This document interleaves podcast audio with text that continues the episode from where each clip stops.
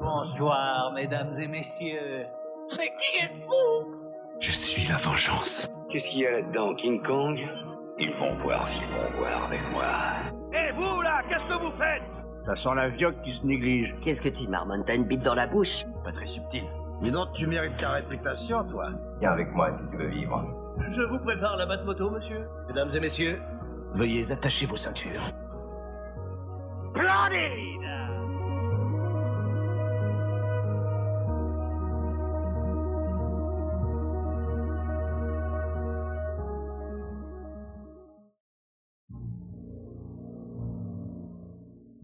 Bonjour à toutes et à tous, bienvenue dans ce podcast euh, cinéma. On pourrait l'appeler podcast cinéma, on pourrait l'appeler autrement. On n'a pas vraiment de nom pour ce podcast euh, encore. On va, y réfléchir, on va brainstormer. Euh, on a une idée, on la soumet. Pelliculte, voilà, rien à voir avec un shampoing antipelliculaire, ça je vous assure. Voilà, n'hésitez pas à nous dire ce que vous en pensez. En tout cas, aujourd'hui, on va vous parler d'un film qui vient de sortir, un film de Matt Reeves avec Robert Pattinson. Je ne parle pas de Twilight, je parle de The Batman. Donc c'est la onzième interprétation au cinéma du Chevalier Noir. Et autour de la table, pour euh, m'accompagner dans cette euh, analyse, euh, je vais avoir Simon et Vincent. Simon, Gwen. Vincent, vous allez vous présenter dans quelques instants et vous allez pouvoir nous dire bah, quel est votre rapport au cinéma et aussi quel est votre rapport, pourquoi pas, au, au justicier chauve-souris. Et euh, je propose qu'on commence par toi, Simon, parce que je crois que c'est ton cousin, en fait. Batman? Ouais. Ouais, c'est vrai. Ah, merci Gwen. Euh, me présenter rapidement, qu'est-ce que je pourrais dire? Euh, Bah écoute, moi je travaille dans le monde de la vidéo déjà depuis quelques années, chargé de production vidéo. Et mon rapport au cinéma, bah, c'est passion depuis tout petit. quoi. Donc moi je regarde des films, c'est mon père qui m'a un peu transmis ça.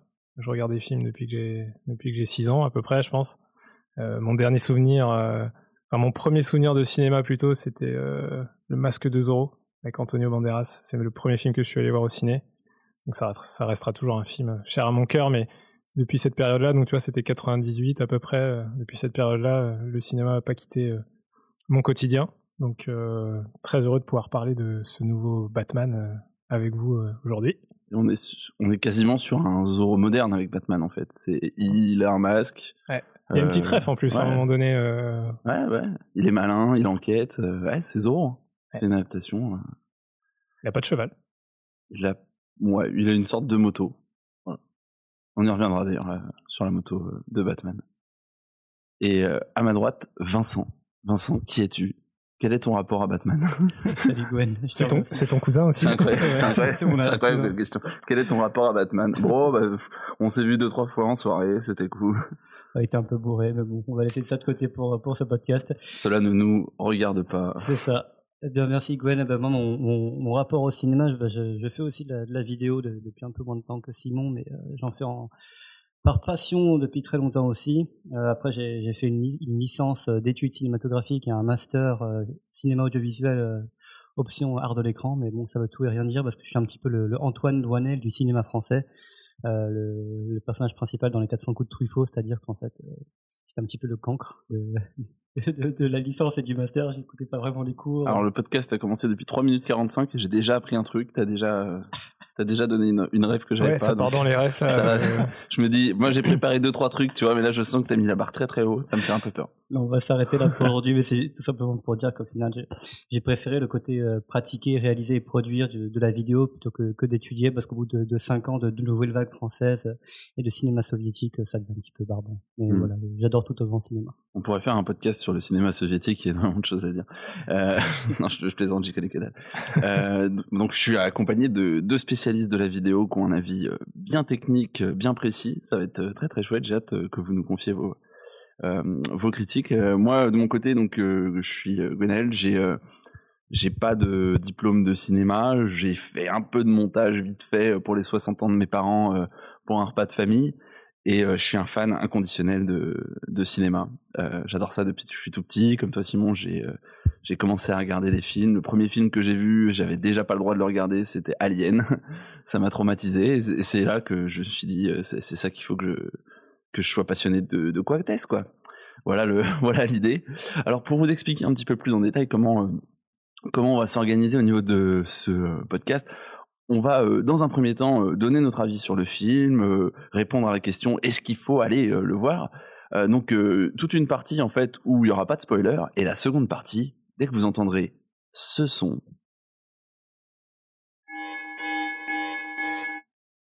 C'est qu'on sera passé dans la seconde partie et la partie avec des spoilers où on évoquera certaines scènes du film, euh, notamment, certaines scènes clés en fait. Euh, sur l'intrigue. Voilà, sur l'intrigue euh, qu'on peut pas vraiment révéler. mais donc, si en tout cas, si vous n'avez pas vu The Batman, vous inquiétez pas, on va pas avant la avant la petite sonnerie bien bien stressante, on fera pas de de référence à l'intrigue. Alors pour s'échauffer et pour euh, pour faire un pour commencer, euh, j'ai un petit jeu euh, pour vous les gars. Alors du coup moi, moi je joue pas.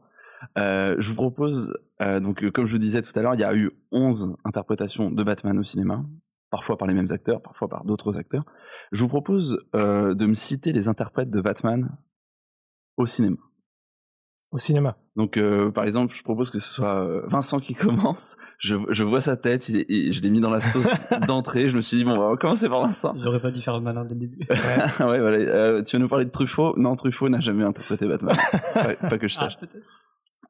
Donc, euh, on va faire un match de tennis. Qu'est-ce qu'on a à gagner? C'est surtout ça la question. Un shampoing antipelliculaire, peut-être Un shampoing, oui, oui. Un... On peut pas citer de marque, mais ce sera un Head Shoulders. D'accord. Oui, c'est pour ça que je suis autour de cette table. Personne n'est chauve autour de cette table, on aurait pu faire des blagues sur les chauves. Non, c'est vrai. Mais, en fait, on peut être qui on veut. On peut stigmatiser. Mais oui, cela dit, ça, ça me fait penser à un truc, tu vois. J'aimais bien, quand j'étais petit, j'entendais une, une, chanson et je me disais, putain, à quoi il ressemble le mec, tu vois. J'avais mm. fait ça sur le chanteur Renaud. Et je m'étais imaginé, lui, il est chauve, c'est sûr. Non, pas du tout. Même aujourd'hui, il est, il est très vieux et il est pas chauve, tu vois. Ouais. Et il a un foulard. Déception. Voilà. Euh, désolé pour cette digression, ça n'a rien à voir avec le propos, mais du coup, euh, je vous propose de faire un match de tennis. Vincent, tu commences tu, à servir. Tu donnes un interprète de Batman, ensuite Simon, ensuite Vincent, ensuite Simon, ensuite Vincent, jusqu'à ce que ça fasse plus ou moins 11 parce qu'il y en a qui ont fait plusieurs films. Bah, Vincent, je, vais revenir du coup sur ma référence euh, des 400 coups de Truffaut parce que du coup, le cancre du cinéma que je suis, j'ai pas vu énormément de Batman. Et euh, j'arrive encore moins à retenir les noms, donc je vais commencer par Robert Pattinson. Mais d'où ça, t'est venu D'où ça t'est venu toute cette inspiration? C'est incroyable quand même. Simon. Je commence euh, pointu ou Allez, Adam West. C'est bon ou pas? C'est bon. C'est bon, Adam West. C'est bon, mais tu je te attention. Euh, une date? Ah, Ouais. 1966 1966, ouais, c'est bon. C'est bon sur la rêve, par contre, c'était télévisé, c'était pas au cinéma. Ah ouais Ah d'accord, ok. Donc t'as déjà perdu. Donc j'ai perdu. Mais on, va, continuer à jouer parce que exemple typique de, la, de la culture qui ne sert à rien. Voilà. mais non, mais cela dit, c'est bon et c'est souvent celui qu'on euh, donne. Il y avait, euh, il y a également le l'acteur du Joker là qui est, euh, on voit tous sa tête là. Je me rappelle pas de son nom, mais effectivement, ouais, c'est l'un des plus vieux Batman interprétés. Avant, il y a, avant lui, il y avait deux autres où c'était aussi des séries télévisées. Ouais. Et euh, le premier Batman au cinéma, c'est celui de Tim Burton, avec euh, Michael Keaton. Michael Keaton. Donc il y a eu Michael Keaton. Après, il y a eu euh, forcément Val Kilmer. Val Kilmer. Val Kilmer. dans Batman Forever. Ouais. Avec Jim Carrey. Un film incroyable. incroyable, ouais. ouais. Moi, j'aimais bien Val Kilmer dans ce rôle-là. C'était pas mal, ouais. Il y avait un truc. Beaucoup mieux que George Clooney derrière, du coup. où là, c'est bah, le Téton Gate. Je pense, oui, hein le Téton Gate. Il y, a, il y a beaucoup de choses à dire sur ce film. Je pense que de, toute façon, on va revenir sur Batman euh, et Robin. C'est Batman et Robin, qui est, euh, qui est assez incroyable, euh, avec Schwarzenegger en Mr. Freeze. Enfin, c'est, c'est vraiment un film incroyable. Après, il y a eu, il y a eu bah, les, la trilogie. Attends. De Nolan. Il y a eu la trilogie de Nolan avec Christian Bale. Ouais, avec Batman Begins. Batman Begins, The Dark Knight, The Dark Knight Rises. Et enfin, Ben, ben Affleck. avec euh, Batman vs Superman. Donc en Justice fait, League. T'as vu, Gwen, il nous a pas du tout laissé jouer en fait. Oui, désolé. Gwen a gagné en fait. Non, non, mais comme, euh, comme t'as perdu, euh, Simon, je me suis permis de. de non, mais t'as raison, j'ai. Voilà. Échec au premier, première réponse. Mais ouais, ouais. Mais c'était, c'était une bonne réponse. C'était, c'est, ça le truc. C'est, une bonne réponse, mais dans la question, il y avait déjà un non, trick. Ouais. Donc déjà, on voit le calage euh, de Simon sur euh, sur la question, c'est qu'il a commencé par le truc le plus difficile, tu vois. Tu sens que Ah mais j'ai voulu faire le malin et j'ai perdu, tu vois. Ouais, mais euh... qui fait le malin tombe dans le ravin. Oui, mais, pour, mais euh, un partout, j'ai envie de dire, parce que on a eu une très belle rêve de Truffaut pour commencer, et derrière, euh, on- enfin Vincent, il a cité le, le film qu'il vient de, voir il y, a, il y a 10 minutes, donc ça c'est... En même temps, Batman, il a bien fait les 400 coups.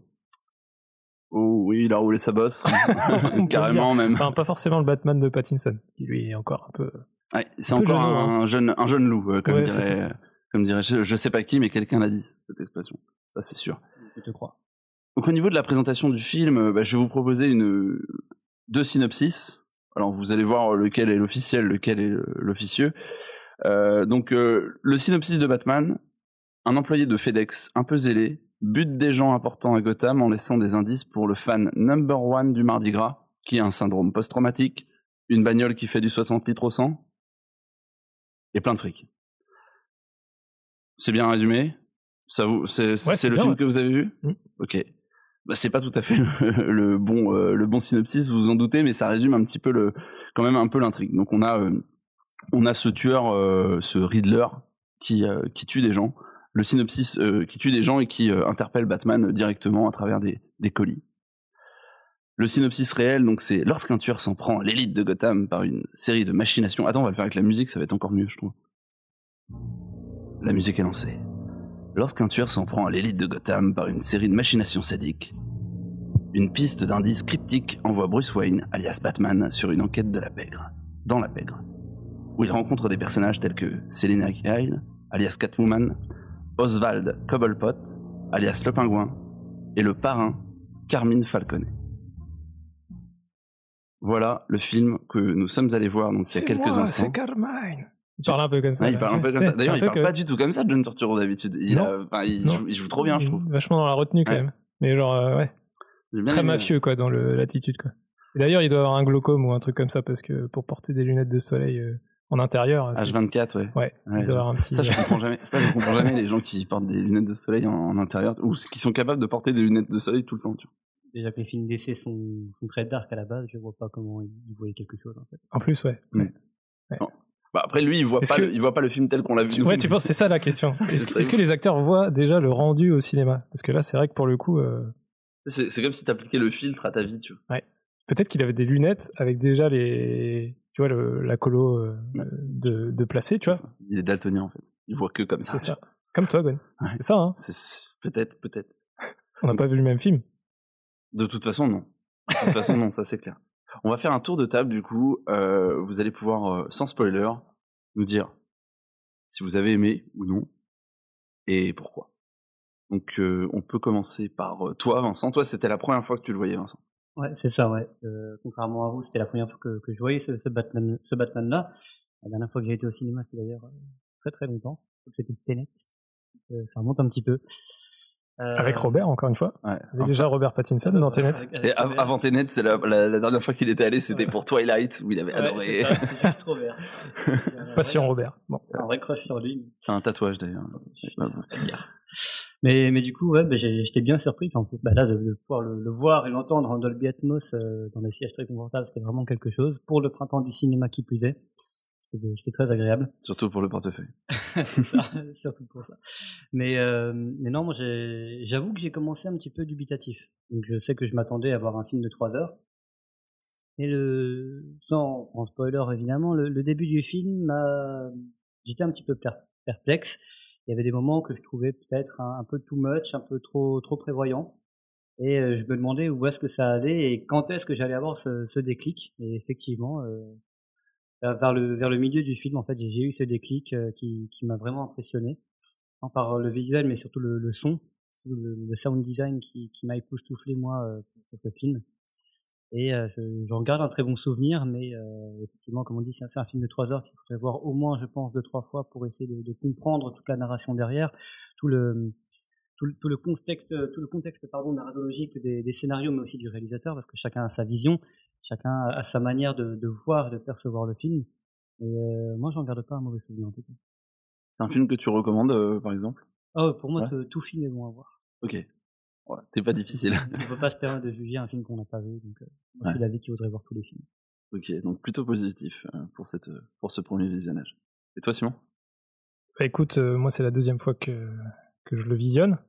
Euh, et ça renforce mon sentiment de départ. Donc j'avais apprécié au premier visionnage et j'ai encore apprécié au second. j'ai trouvé que les trois heures sont passées encore plus vite que la première fois. une fois qu'on a passé cette phase de découverte pour la première fois dans le métrage, c'est comme l'a dit Vincent, en trois heures forcément il y a beaucoup de choses, il y a des choses qui, qui passent qui passent devant nous, mais on fait pas forcément attention. Donc là, euh, forcément, euh, on regarde une première fois, on regarde les critiques, on regarde un peu ce que tu disais, la vision du réal, euh, les prestations des acteurs, l'intrigue, jusqu'où elle a voulu aller, ce qu'on a compris de l'intrigue, et ça permet de mettre en perspective tout ça. Et je, j'ai, eu l'impression, en tout cas, de me retrouver face à un long métrage qui a vraiment un univers à part, qui emprunte à beaucoup de films euh, qui réinvente pas entre guillemets euh, le genre, mais qui euh, s'approprie différents films pour pour le mélanger, mais bien le mélanger et, créer un univers à part. Et c'est ça que j'ai beaucoup aimé dans ce film, c'est que j'ai pas du tout eu l'impression de, voir des choses que j'avais déjà vues. J'ai eu plutôt le sentiment d'avoir vécu des choses comme par exemple, je sens un peu l'empreinte gothique que pouvait y avoir dans les films de Burton. Je le retrouve un petit peu dans celui-là. Euh, il y a des certaines scènes qui me font penser aussi à, l'héritage de Nolan, euh, mais sans pour autant jamais copier parce que c'est des choses qui peuvent se passer et qui servent à la narration. Euh, J'ai trouvé ça hyper intéressant. Et moi, cet univers-là où on voit beaucoup Batman dans un Gotham, genre franchement Gotham, je le trouve hyper stylé. Dans dans celui-là, je sais pas, je trouve c'est un vrai personnage à part ou euh, les plans sur la ville, quand on y fait attention, et je trouve on y fait plus attention au deuxième visionnage, parce que forcément, quand on est dans un premier visionnage, euh, c'est des, c'est des plans de contexte, donc forcément, on s'arrête pas forcément dessus. Euh, et je trouve que ça sert vachement. Et, euh, et là, j'ai retrouvé un peu le Batman que moi j'aimais bien étant plus jeune, c'est-à-dire euh, comme dans l'animé des années 90. Batman, il est dans l'ombre, il fait nuit, euh, c'est pluvieux à souhait. Il pleut tout le temps à Gotham. J'aimerais pas vivre là-bas parce que pourtant on vit en Bretagne. Mais euh, là-bas c'est violent quand même. de Brest, hein, oui, c'est vrai. Il paraît que Gotham c'est juste derrière euh, la pointe du Raz. mais non, non, franchement, moi, hyper content de ce film et, et je le recommande chaudement pour n'importe qui parce que je trouve que c'est vraiment une expérience de cinéma. Qu'on aime ou qu'on n'aime pas, parce que je peux comprendre totalement. Trois heures c'est long, c'est un univers à part. On peut aimer ou pas, mais je trouve qu'on en a pour son argent. Et c'est ça qu'on attend du cinéma aussi, c'est qu'on nous surprenne, qu'on nous et qu'on nous, enfin, il y a rien de pire que de sortir d'un film et de même pas avoir d'avis en fait. Et ce film-là, je, pense qu'il incite les gens à avoir un avis, quoi. Que ce soit visuellement, que ce soit d'un point de vue sonore aussi, parce que comme, comme l'a dit Vincent, je le rejoins sur le point du sound design, où je trouve que le travail est incroyable.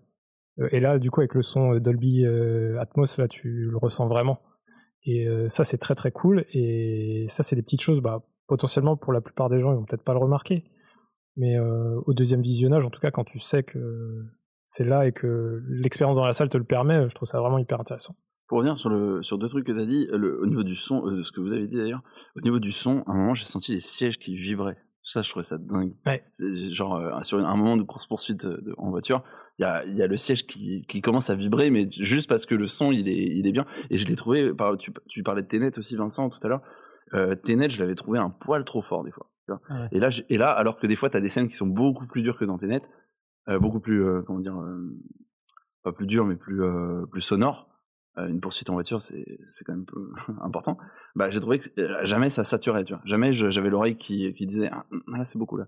Tu vois, ah ouais. jamais, jamais j'ai ressenti ça. Du, coup, ouais, là, je, je, je comprends finalement par ce que vous dites, ce que j'ai, ce que j'ai ressenti dans le film, et je me dis, c'était, c'était pas mal ce, ce truc-là. L'autre chose, euh, Simon, que t'as dit, c'est sur Gotham. Mm.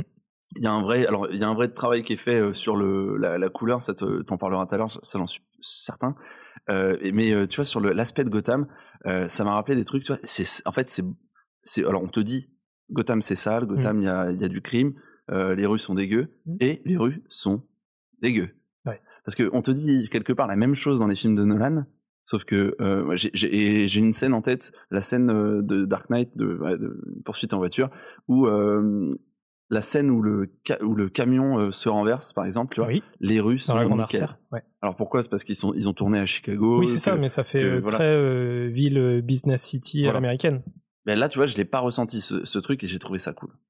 J'ai trouvé ça cool ouais. parce qu'on te vend une cité sale et, et tu la vois. Et, tous les plans te font ressentir ça. Mm. Et à un moment donné, tu vois, genre on le voit, euh, c'est ce moment où dans la scène d'intro, t'as euh, le subway qui arrive à sa station, euh, t'as les mecs qui jettent un, enfin t'as une sorte de gang au début là qui sont en train de rigoler entre eux dans le dans le métro, et puis euh, ils sortent parce qu'ils ont décidé, ils ont pris une target, euh, il y a un mec, ils vont le choper, ils vont le défoncer, tu vois le truc venir à 15 000 km, mais au moment où le subway il arrive dans sa station, tu regardes les, les abords de la station, c'est dégueulasse. Genre, euh, il y a des poubelles dans tous les sens, c'est tombé par terre, c'est. Franchement, tu te crois dans un truc, c'est vraiment. Il n'y a rien pour rattraper. Il n'y a pas une poubelle pour rattraper une autre, quoi. Ouais, c'est exactement cette scène-là que j'avais en tête. Et, effectivement, c'est ce, ce, comment dire, ce métro qui arrive sur les rails et tu vois tous les déchets, les journaux, les, les saletés qui sont au sol, qui sont mises en valeur par la pluie, en fait. Oui. Tout simplement. Ça fait sale mélangé à, à Visqueux. l'humidité. Ouais, à c'est poisseux. Un peu poisseux. C'est ça, c'est poisseux. Ouais. Et donc ça, je, trouve ça très bien réussi. C'est moins poisseux que Seven, un film. Oui. Enfin, tu vois, enfin, moi, je vois ce film, je, je pense direct à Seven. ouais, Mais euh, en- je, je l'ai re-regardé là euh, entre les deux visionnages de Batman et je me suis dit ah Seven c'est quand même un level au-dessus mais c'est dans l'intention aussi c'est Ouais. euh, c'est très volontaire dans Seven d'ailleurs il y a énormément de parallèles à faire mais je pense qu'on va les faire euh, tout à l'heure euh, notamment dans la partie avec spoiler parce qu'il y a deux trois trucs de l'intrigue aussi on pourra en parler mais ouais, j'ai trouvé encore plus poisseux. Tu vois, dans, si on faisait une échelle des, des films poisseux, je mettrais Seven tout en haut et Batman un petit peu plus, un, un peu plus bas, pas beaucoup plus, tu vois, dans le dans l'échelle des trucs. Voilà pour. euh, Et même ces artères, là, je sais pas si vous voyez ah un oui. petit peu, mais euh, euh, il y a un côté, enfin pour l'anecdote, il y a une partie du tournage qui s'est fait à Glasgow, en Écosse. en Écosse, et du coup qui a une architecture un petit peu gothique dans certaines rues, où on voit notamment les pavés. Enfin, je veux dire, c'est pas des choses forcément habituelles quand on pense à Gotham, mais quand on regarde la scène de fin, sans spoiler, hein, euh, du coup, euh, tu vois les deux, de- tu vois des protagonistes en moto euh, qui roulent sur des pavés, ils, ils traversent des arches à moitié, tout est en pierre. Ça fait très anglais, ouais, c'est vrai. Ça fait très Ouais. anglais, mais avec une architecture un peu gothique. Et je trouvais ça intéressant de reprendre ça et en même temps de mélanger ça à euh, un mélange un peu de Times Square. euh, Il y a une scène, à un moment donné, tu le vois, bah, du coup, il est, il est dans la foule et puis il dit qu'il observe en permanence. Et puis tu vois quand même ces grands écrans, Ouais. un peu à la Times Square, mais Ouais. mélangés avec une architecture gothique, mais en même temps, tu sens que c'est une grosse ville. Mm. Euh, ces mélanges-là, j'ai trouvé intéressant. Ouais, je suis d'accord. hein. Euh, franchement, euh, pas mal du tout euh, ce petit Batman. Moi de mon côté, Qu'est-ce as pensé? moi de mon côté, alors, le- alors déjà il y a le premier visionnage et le second, tu vois. Et enfin, t'as fait, t'as fait ce parallèle, moi je vais le faire aussi, mais j'ai pas eu le même ressenti sur le second visionnage. C'est-à-dire qu'au premier visionnage, déjà c'est un film que j'attendais. J'adore Batman. Je les ai poncés, ce Nolan, c'est mon, super héros préféré.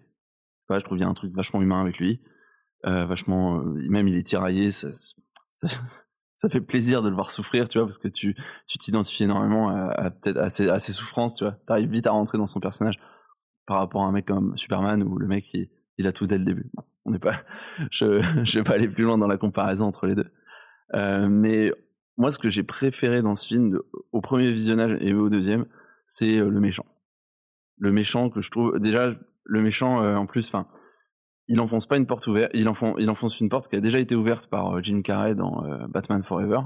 Donc le The Riddler, le comment dire, celui qui fait des énigmes, le Sphinx. Donc c'est un personnage qui est, oui effectivement, qui est un petit peu mystérieux, qui où tu sais que la partie enquête va être importante et c'est pour ça que on le ressent vachement dans le film et c'est c'est agréable. Moi, ce que j'ai aimé, c'est que ils ont réussi à rationaliser l'histoire de de euh, de ce personnage euh, et on arrive à te faire comprendre presque t'as de l'empathie pour ce personnage qui qui dévoile des des choses en fait euh, de la de la corruption. Et en fait qui fait presque parfois qui, est, qui est un peu gris comme personnage. Il est pas tout à fait dark et en même temps il est pas pas du tout blanc non plus puisqu'il il tue un peu des gens le monsieur. Et en même temps donc ça j'aimais J'ai- ça ça fait partie des trucs que j'ai kiffé. Par contre le, le truc où au second visionnage bah, entre les deux déjà j'ai vu pas mal de critiques j'ai vu des choses et euh, j'ai lu beaucoup de choses sur le fait qu'il y avait des lenteurs que j'ai pas identifié au premier visionnage parce que j'avais envie là j'avais aussi envie de le voir mais je l'avais déjà vu et j'ai identifié des lenteurs. Il y a des moments là où j'étais un peu, euh, je me fais pas chier, c'est cool, mais j'aurais aimé que ça aille plus vite à, à un moment donné, tu vois. J'étais un peu fatigué en plus, et à un moment donné, j'avais les yeux qui piquaient, je me suis dit ah, il y a peut-être une baisse de rythme du coup là. Mais euh, sinon globalement, euh, j'ai euh, j'ai bien aimé le film, je trouvais que c'était bien réalisé, que l'univers il était, bien retranscrit. Et j'étais surpris un petit peu de, de, de, voir, ce résultat. Parce que Matt Reeves, je, crois, je crois que Simon, tu as un truc à dire sur Matt Reeves également. Mais Matt Reeves, c'est un mec qui, a fait les deux, premiers, les deux derniers Planètes des singes, donc, qui, qui est pas dans l'origine story des films en règle générale. Et je m'attendais pas à ce qu'il interprète aussi bien, tu vois, l'univers du, du, du, du, Batman. Parce qu'il l'avait fait avec brio sur les, les planètes des singes, mmh. mais les planètes des singes, c'est un truc où il crée en fait énormément de choses. C'est-à-dire que les planètes des singes, quand il écrit et quand il travaille sur l'univers de la planète, de la planète des singes, bah, c'est des films atypiques qui n'ont jamais été faits en fait, les derniers planètes des singes, parce que tu es sur la Terre avec la prise de pouvoir des, des singes. Désolé si vous l'aviez, si vous vouliez que ce soit le contraire et que vous n'avez pas vu ces films. Mais là, je trouve qu'il a interprété un truc. Et c'est la première fois, peut-être dans ses filmographies, qu'il a un projet de ce genre. Cloverfield, il a créé. Euh, Planète des singes, il a pu l'interpréter. J'ai pas vu toute sa filmo. Mais euh, en gros, c'est les deux plus gros projets sur lesquels il a travaillé. Et euh, sur ça, bah, j'ai trouvé qu'il avait été excellent. Quoi. Ouais. Et toute son équipe. Hein, oui, ouais, c'est ça aussi. Oui, parce qu'il faut pas oublier que le cinéma, c'est un travail d'équipe, mais je pense qu'il a su très bien s'entourer aussi.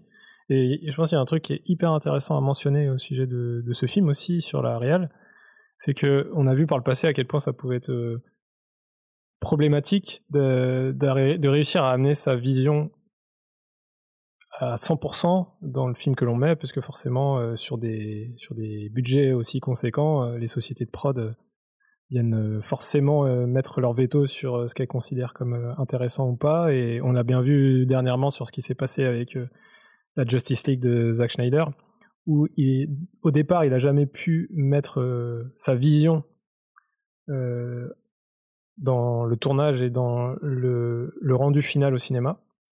Et on voit bien qu'avec le rendu final de Justice League, qui est sorti il n'y a, a, pas longtemps, bah qu'en fait, euh, la Warner, on a eu l'impression qu'ils ont quand même écouté un petit peu euh, leurs réalisateurs et aussi les, bah, les spectateurs et les fans de ces univers-là et Matt Reeves a eu la chance, du coup, sans doute grâce à ça, de porter la vision telle qu'il l'avait dès le départ couchée sur papier. Et ça, il le dit, euh, il a dit, la Warner m'a laissé, euh, là c'est un directeur cut, quoi. C'est-à-dire que c'est sa vision telle que lui, il, a, il la voulait, il n'a rien changé pour que ça corresponde un peu plus à ce que la production voulait.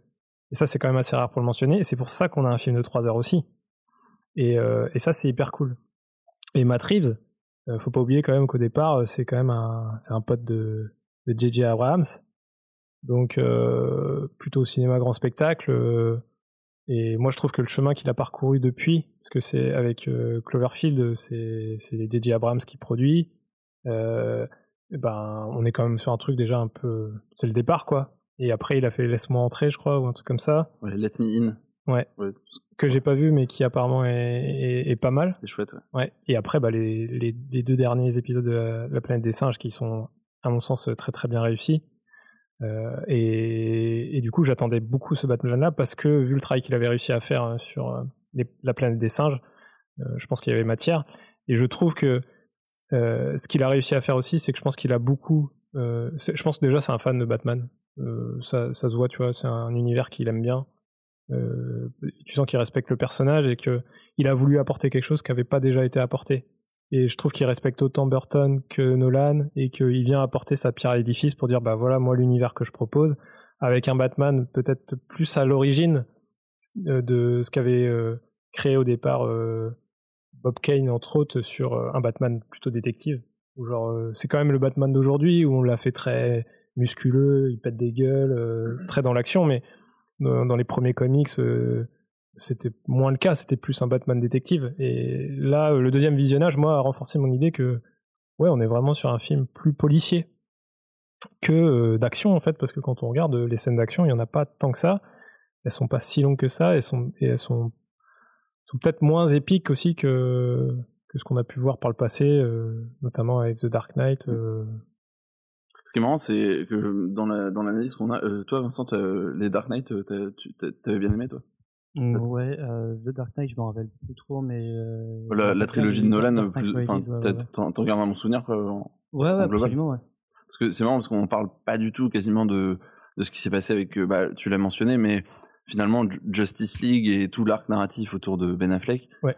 euh, bah, on, en fait euh, table rase, quoi. Surtout avec ce qui s'est passé sur mmh. Justice League, là, le fait de, de faire quasiment du crowdfunding pour sortir euh, finalement la director's cut Ouais. de Zack Snyder. Euh, là, c'est aussi un film qui, euh, de par sa production, est, est, est chaotique. Parce que au départ, The Batman, tel qu'il est vendu à la Warner, euh, tel qu'il est presque voulu aussi par la Warner, c'est un film qui doit être porté par Ben Affleck. Ouais. En Batman et à la réalisation. Ouais. Il avait déjà imaginé des, euh, avec le, des, comment dire, un scénario avec le Joker Ah, de, Jared hein. Leto. Il y avait un début de script, je l'ai pas, j'ai pas lu euh, ce qui avait été fait parce que dès lors que ça sort pas, lire des, enfin, Ouais. il y a des trucs, c'est Mm. marrant des fois de lire des trucs qui sortent Mm. pas. Là, autant, euh, là, ça a vraiment pas d'intérêt. Euh, donc, il doit le faire et finalement, euh, bim badaboum, le Justice League euh, fonctionne pas. Donc, euh, obligé de d'abandonner un petit peu. euh, la Warner re- revoit tous ses plans et entreprend ensuite dans un second temps donc euh, le travail euh, euh, de production avec Matt Reeves. Surtout que Ben Affleck, en fait, euh, parce que Ben Affleck venait d'avoir aussi un échec avec son le dernier film qui était sorti. Euh, J'ai plus le nom, mais euh, je sais plus comment ça s'appelle. Mais euh, c'est un film qui a pas très bien marché où il joue un peu une sorte de mafieux pendant la, la, la période de prohibition. euh. Ah oui, oui, ah, je vois l'affiche. Je vois, je j'ai pas le nom, Ouais, je vois je l'affiche. me rappelle plus du tout, mais ça a pas trop marqué, ça a pas trop marché au ciné, donc il y avait ce contexte-là où Justice League marche pas, le dernier film de Ben Affleck marche pas. Ben Affleck en plus lui il avait des problèmes perso qui faisaient que bah ça pouvait euh, peut-être euh, s'il devait se mettre en plus dans ce rôle-là euh, renforcer un peu les équipes qu'il avait lui dans sa vie perso. Du Mm. coup, ce qui fait que ça a capoté de ouf. Et Matt Reeves, lui, il arrive et euh, il se projette pas du tout dans le scénario qu'a fait euh, Ben Affleck parce que lui, Ben Affleck, son scénario, il s'inscrivait dans le dans l'univers étendu d'ici. DCU. Ouais, c'est ça. Et lui, Matt Reeves, pas du tout. Donc, ça- c'est ça qui est cool aussi, c'est que la Warner, la Warner a accepté que lui, il arrive avec une intention artistique propre et qui disent euh, euh, bon bah moi j'ai une autre vision, voilà ce que je peux faire. Et il écrit euh, le script parce qu'il il écrit le scénar euh, Matt Reeves avec un autre mec, je sais plus qui c'est, mais on le voit à la fin dans les crédits. Donc ça c'est cool. Ça je trouve ça intéressant aussi comme démarche quoi, de pouvoir repartir de zéro et de se dire ok ça ça nous va. Parce que tu pars dans l'inconnu un peu quand même quoi. Ah, complètement. Et puis le, fait qu'il y ait la, la, la Snyder's Cut est venu également un peu fragiliser le projet parce que la Snyder's Cut, donc euh, la version de Zack Snyder pour Justice League avec le Batman de Ben Affleck, bah, comme ça a pour le coup bien fonctionné, en tout cas il y a eu une vraie émulation sur les réseaux sociaux, bah, ça a un peu ébranlé le projet et finalement bah, ça a pas ébranlé la réussite au cinéma parce que là je crois que c'est le quatrième démarrage de l'année, euh, pas loin de Spider-Man No Way Home aussi, aussi donc euh, qui, a, bien marché.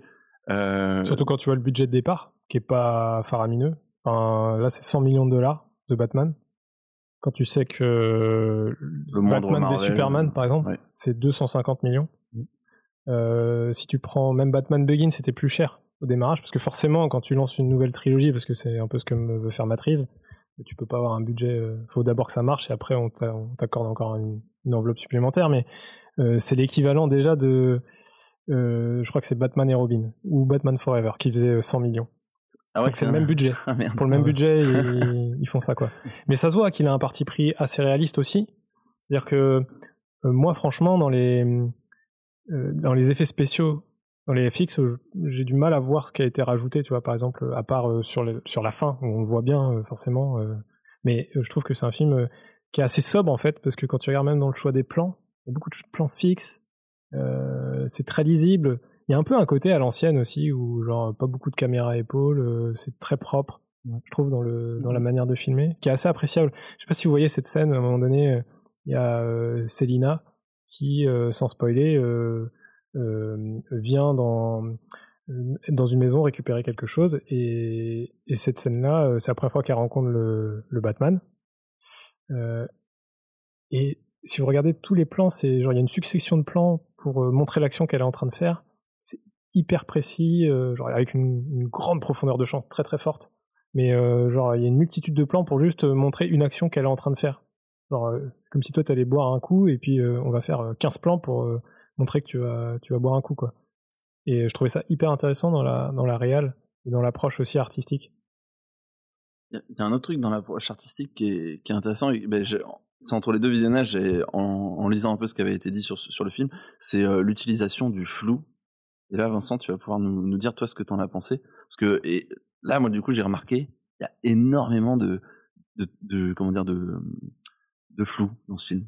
Euh, Et, en fait, je, je, en fait, je comprends pas mon avis. Je comprends pas mon propre avis parce que c'est, bien. Tu vois, c'est du, flou, mais c'est bien. C'est.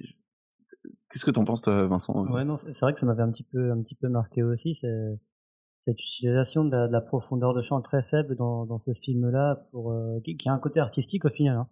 Quand, on fait son, réglage, on choisit son, réglage en fonction du flou qu'on veut donner, et donc de, de l'approche artistique qu'on a envie de donner, le, le teint qu'on veut donner à l'image. Pourquoi est-ce qu'on choisit de, le faire comme ça? C'est vrai que moi, il y a, un plan qui, qui, est l'un des derniers plans du film. Moi, je, ne spoil rien, mais euh, je ne rien dans la narratologie. Et il y a un plan qui m'a qui m'a surpris, c'est ce, ce plan sur le, rétroviseur de, de la moto de Batman, qui est euh, complètement flou au début, et on, on voit des traînées de lumière, mais on ne sait pas ce que c'est, on comprend pas vraiment ce qu'on regarde. Et d'un seul coup, la mise au point se fait sur le rétroviseur pour qu'on voit le, donc le visage de, de Batman. On se dit ah d'accord, c'était un rétroviseur. En fait, le, flou était tellement fort qu'on ne comprenait pas ce que c'était. Et c'est vrai qu'on qu'on retrouve un petit peu cette technique tout, euh, tout à travers le film. Là, j'ai trouvé d'autant plus forte c'est vrai que l'utilisation de la profondeur de champ et de, masquer certaines choses de l'image pour qu'on on puisse intriguer un petit peu le, spectateur dans, qu'est-ce que je vais regarder, qu'est-ce que, je vais voir. D'ailleurs, bah, les, films d'essai de manière générale, c'est les, gens en rigolent un petit peu, mais euh, tout le monde les, trouve vachement sombres euh, dans, l'image, dans la, colorimétrie.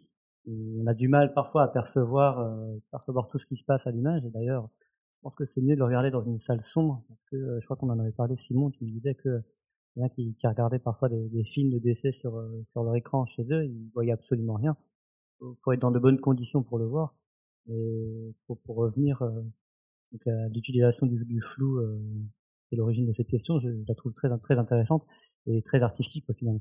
Que ça sert quelque part l'histoire, mais ça sert surtout l'esthétique du film. Sur, sur les bords aussi de l'image, je sais pas si vous remarqué un petit peu, mais euh, il y a vraiment, euh, genre, il y a, je pense qu'il y a le flou qui est lié à l'utilisation des focales qu'ils ont choisies, mais euh, il y, a, il y a- il y a autre chose en plus, alors à moins que ce soit vraiment que les focales qu'ils ont, qu'ils ont choisies, mais ça, je, je, sais- je sais pas trop ce qu'ils ont utilisé comme matériel là-dessus. Euh, mais je, on je sais pas, il y a un moment donné, on voit un plan aussi où je crois que tu as Batman qui est avec Gordon euh, sur une plateforme en hauteur, et sur, le, sur juste le, le- la droite de l'écran, tu, tu vois Gotham encore derrière, qui est à moitié net, mais en même temps très flou. Ouais. Euh, je sais pas, il y, a des- il y, a des- il y a un travail comme ça aussi de, de flou sur les coins euh, qui est assez intéressant, mais des fois c'est vrai que tu dis, mais tu discernes limite pas, en fait, tu sais même pas si le focus il est fait quelque part sur certains plans. Mais euh, en vrai, si tu si acceptes le truc, en vrai, c'est un, parti pris artistique et peut-être que c'est sa revendication un peu de genre, euh, ouais, on est à moitié, on fait du cinéma d'auteur en même temps que c'est un, block- un blockbuster, quoi. C'est un peu le. J'ai Ouais, une question sur les films d'essai. Est-ce que vous les trouvez mortels? Voilà, c'était tout. C'était vraiment tout pour moi. C'était vraiment pour utiliser Merci, ce, petit effet. Voilà, c'est fait. Euh, on, on va enchaîner. Est-ce qu'il y a une euh, performance d'acteur euh, dans le film ou qui vous a marqué? Moi, au premier visionnage, j'étais pas forcément ultra euh, ultra satisfait du jeu de Paul Dano pour The Riddler, mais au second visionnage, je suis plus d'accord avec toi en fait, Gwen. Où j'avais j'avais eu l'impression qu'il surjouait pas mal la première fois, et en fait, euh, je trouve qu'il est en fait plutôt juste.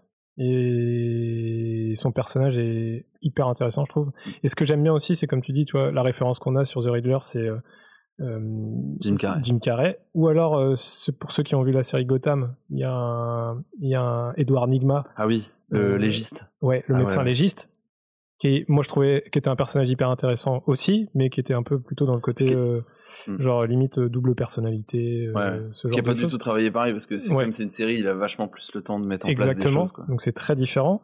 Mais là, ce que j'ai bien aimé, c'est qu'en fait, Matt Reeves, il en fait un, il en fait avant même que ce soit The Riddler, il en fait d'abord un serial killer en fait. Et ensuite, il lui rajoute la particularité qui est du Riddler, c'est-à-dire euh, d'être quelqu'un qui, euh, qui, qui voilà, qui pose des énigmes en permanence euh, aux gens euh, qui sont autour de lui. Et d'ailleurs, ce qui est dans le personnage, quand on le connaît dans sa genèse, c'est il pose des, il pose des devinettes autant aux gens qui, le traquent qu'aux gens qui sont autour de lui en fait. Donc c'est ça aussi qui est je trouvais intéressant. Et c'est là où ça se rapproche aussi d'un plutôt d'un Zodiac de David Fincher aussi dans dans l'intrigue sur euh, ce film euh, un film policier avec un serial killer un enquêteur qui cherche à résoudre euh, les énigmes qui sont laissées sur le chemin du Riddler jusqu'à euh, jusqu'à arriver à une conclusion quoi. Et ça, euh, Paul Dano, du coup, je trouve qu'il le joue bien. Alors, euh, Parce qu'il a très peu de scènes euh, visage découvert en fait, parce qu'il est tout le temps avec un masque. ouais, c'est ça. Et puis c'est hyper, euh, comment dire, euh, il a un côté un jeu où, euh, Juvénile. ouais, ouais, il a un lui, truc, ouais, il a ouais. un visage de poupon. Ouais. le gars, Et puis lui, il est habitué à jouer ces rôles de mec un peu, un peu fou aussi. Je sais Il a- pas si vous il a connaissez un peu sa- cette filmo, mais Prisoners, Prisoners, euh, Little Miss Sunshine. Little Miss Sunshine. Où il joue puis- un daltonien. On aura dit deux fois le mot daltonien pour deux choses différentes. C'est pas mal, pas mal. Voilà. Mais non, non, très très bon. Et puis je pense que ça lui, ça lui va bien. Mais j'aime bien aussi le travail qu'il a fait sur les intonations. J'ai vu qu'il y en avait pas mal qui justement le discréditaient un peu par rapport à ça, ou ça faisait peut-être un peu too much parce que quand t'es fou, forcément, c'est que tu vas parler un peu plus fort à un moment donné. Euh, mais j'aimais bien justement, qui c'est un mec intelligent quand même. Il est capable de poser des, des énigmes et puis il faut savoir quand même que dans l'intrigue du coup, bah, c'est quelqu'un qui a compris aussi, euh, qui, enfin qui, qui agit contre un système corrompu. C'est-à-dire que c'est, on n'est pas dans la violence euh, gratuite entre guillemets qu'on avait par exemple avec le Joker dans Dark Knight, Euh, mais mais il a un côté aussi où quand il maîtrise plus, tu sens qu'il vrille un peu. C'est que genre dès lors où c'est plus dans l'ordre de ce que lui il avait mis en place, tu sens que sur la fin, tu sens qu'il il devient encore plus fou que ce qu'il était à- à- auparavant, alors qu'il était dans le contrôle avant, et à un moment donné, il l'est un peu moins. Et là, tu sens que ouais, il est vraiment chelou ce mec. Donc Paul Dano, toi, euh, sur le second visionnage, ça t'a Euh, le plus marquant, euh, bah, ouais, parce que je pense qu'il est marquant. Après, euh, moi, je tiens à dire, je trouve que Pattinson en Batman, Ça le fait. moi, j'adhère à fond, 100%, 100%. Et, et euh, non, non, il y a un truc, il y a un truc vraiment, moi, euh, je me retrouve face à lui. Alors, le sound design, on en reparle, joue énormément sur la, le charisme, je trouve, de Batman, parce que le bruit des pas, par exemple, juste ça, je trouve qu'il genre, c'est très Le bruit des pas ou le, le bruit du, du cuir qui s'étore. Exactement. Ah, bien vu ça. Ouais, genre, Ouais, tu, sais, pas ouais, tu sens, ça. tu sais, genre juste par exemple quand il va tourner la tête, tu entends le. Très légèrement, ouais. Ah ouais, c'est fort ça. Et les pas, euh, c'est le plus flagrant, je trouve, mais euh, il y a un truc où je sais pas si vous remarquez, mais moi, j'ai, franchement, les mecs qui sont en train de vouloir euh, tabasser le chinois, là, genre au départ, euh, ils se retournent, ils ont l'impression qu'il y a un mec qui est déguisé pour Halloween et en mode, Eh, mais t'es qui toi euh? Et quand ils comprennent que c'est vraiment Batman, Simon, attention, on n'a pas mis la musique encore. et ben euh, là, putain, mais moi franchement, je me chierais dessus quoi. Genre quand tu le vois arriver, parce que tu sais, c'est un Batman qui est pas, euh, tu vois, par exemple, euh, dans, bon, je parle pas des Corées toutes pétées de, des films de Burton hein, où c'est pas vraiment de la baston, c'est un peu chelou, mais l'ambiance est ouf, mais c'est une autre époque. Dans les films de, dans la trilogie de Nolan, c'est du Batman euh, costaud quoi, tu Boum, vois. boum. Genre, Ouais. euh, il sort de nulle part, il arrive à, il sort d'un plafond euh, avec son bas de grappin, il soulève un mec, le mec a disparu, il y a la musique d'Hans Zimmer qui dit oh putain qu'est-ce qui s'est passé, Euh, il est un peu genre inatteignable entre guillemets. Lui il est pas comme ça, tu sais, tu sens qu'il est plus organique, plus Il encaisse aussi. il encaisse, Il il, prend se des prend coups, dans la gueule. tu sens qu'il est pas dans l'économie d'énergie du tout quoi. Tu sais, il est pas, il est pas efficient comme mec. Tu vois, genre c'est, c'est Ouais. la force brute, la force vénère. Euh, et euh, ça j'aimais bien ce côté-là. Et puis, euh, mais en même temps, il a un côté très, très lent en fait. Ouais. Alors, tu sais, il est là, il marche. Mm. Et puis il te parle et puis il va tourner la tête, mais genre en mode très lentement. Et ça, j'ai adoré ça. Franchement, moi je trouve que du coup, cette interprétation-là, euh, ben, je me dis, ouais, c'est un mec, mais en même temps, il est, il est pas vraiment humain, il est un peu chelou quand même, hein, de, Il y a une vraie très dans ouais. l'expectative comme ça, là. Et, et- ça renforce quoi. le côté enquêteur aussi, Ouais. que j'aime bien. Parce que au deuxième visionnage, essayé de me dire, mais en quoi est-ce que ça fait vraiment un film policier? Et euh, j'aimais bien, du coup, observer ce qui se passait entre Gordon et puis euh, Batman. Et, euh, et je trouvais que du coup, Pattinson, il était bien là-dedans parce que tu sens qu'il est vachement dans. Les flics sont en train de faire leur truc. Ils font les photos, les médecins légistes, ils sont là, ils disent OK, tac, tac, tac. Et t'as l'impression qu'il a toujours une longueur d'avance, Batman.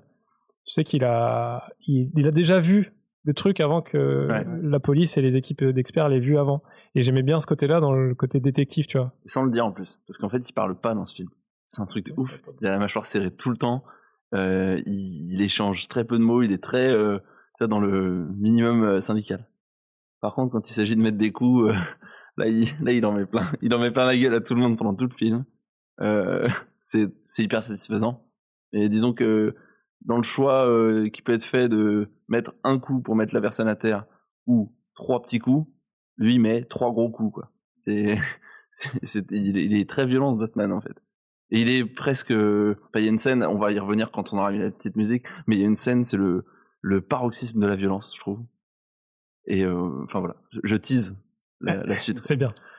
et, toi, Vincent, est-ce qu'il y, a une performance d'acteur qui t'a qui t'a marqué? Non, j'avoue que là, je vais rejoindre un petit peu le, le commentaire de Simon dans la mesure où bah là, c'est mon premier visionnage. J'avoue qu'il n'y a pas une performance qui m'a sauté aux yeux. Alors, j'ai rien trouvé de Ou mauvais. une contre ou une contre-performance aussi. Ouais. Bah, si, euh, de, si le, le jeu peut-être de j'oublie son nom l'antagoniste. euh, De The Riddler? Oui, de The Riddler. euh, bah, justement, je l'ai trouvé peut-être un peu un peu faux. Et voilà, parce que c'est mon premier visionnage. Et euh, notamment dans la, dans la première partie, surtout, je pense, euh, la partie euh, que j'ai appelée masquée. Euh, parfois, je l'ai trouvé peut-être un peu un peu too much, un peu un peu forcé. Euh, mais voilà, c'est peut-être mon premier visionnage qui, qui m'a faussé ce- cette interprétation. Et peut-être qu'au deuxième, j'aurais pas du tout la même vision. Sachant que pour ceux qui nous écoutent, on l'a regardé en VO. Euh, nous deux, Simon, pour les deux visionnages qu'on a fait. Je suis la vengeance. Donc euh, on n'a pas eu vraiment tous les euh, tous les. euh, Peut-être qu'en en VF, il y a un truc qui passe quoi. Je sais que la VF de, de- par exemple de de Heath Ledger sur le Joker de- du Dark Knight, elle est pas elle est pas mal. Non, elle est pas mal. J'aime Ouais, beaucoup. quoi, pas mal. Mais c'est vrai que j'ai ressenti ça un peu au premier et au deuxième en fait j'ai pas du tout j'étais dedans. J'étais j'étais embarqué ouais. par le personnage. tu vois. C'est Mm. Moi, je trouve ça dérive sur la fin avec lui, où j'aime un peu moins quand il, il est moins dans le contrôle. Où, Mm.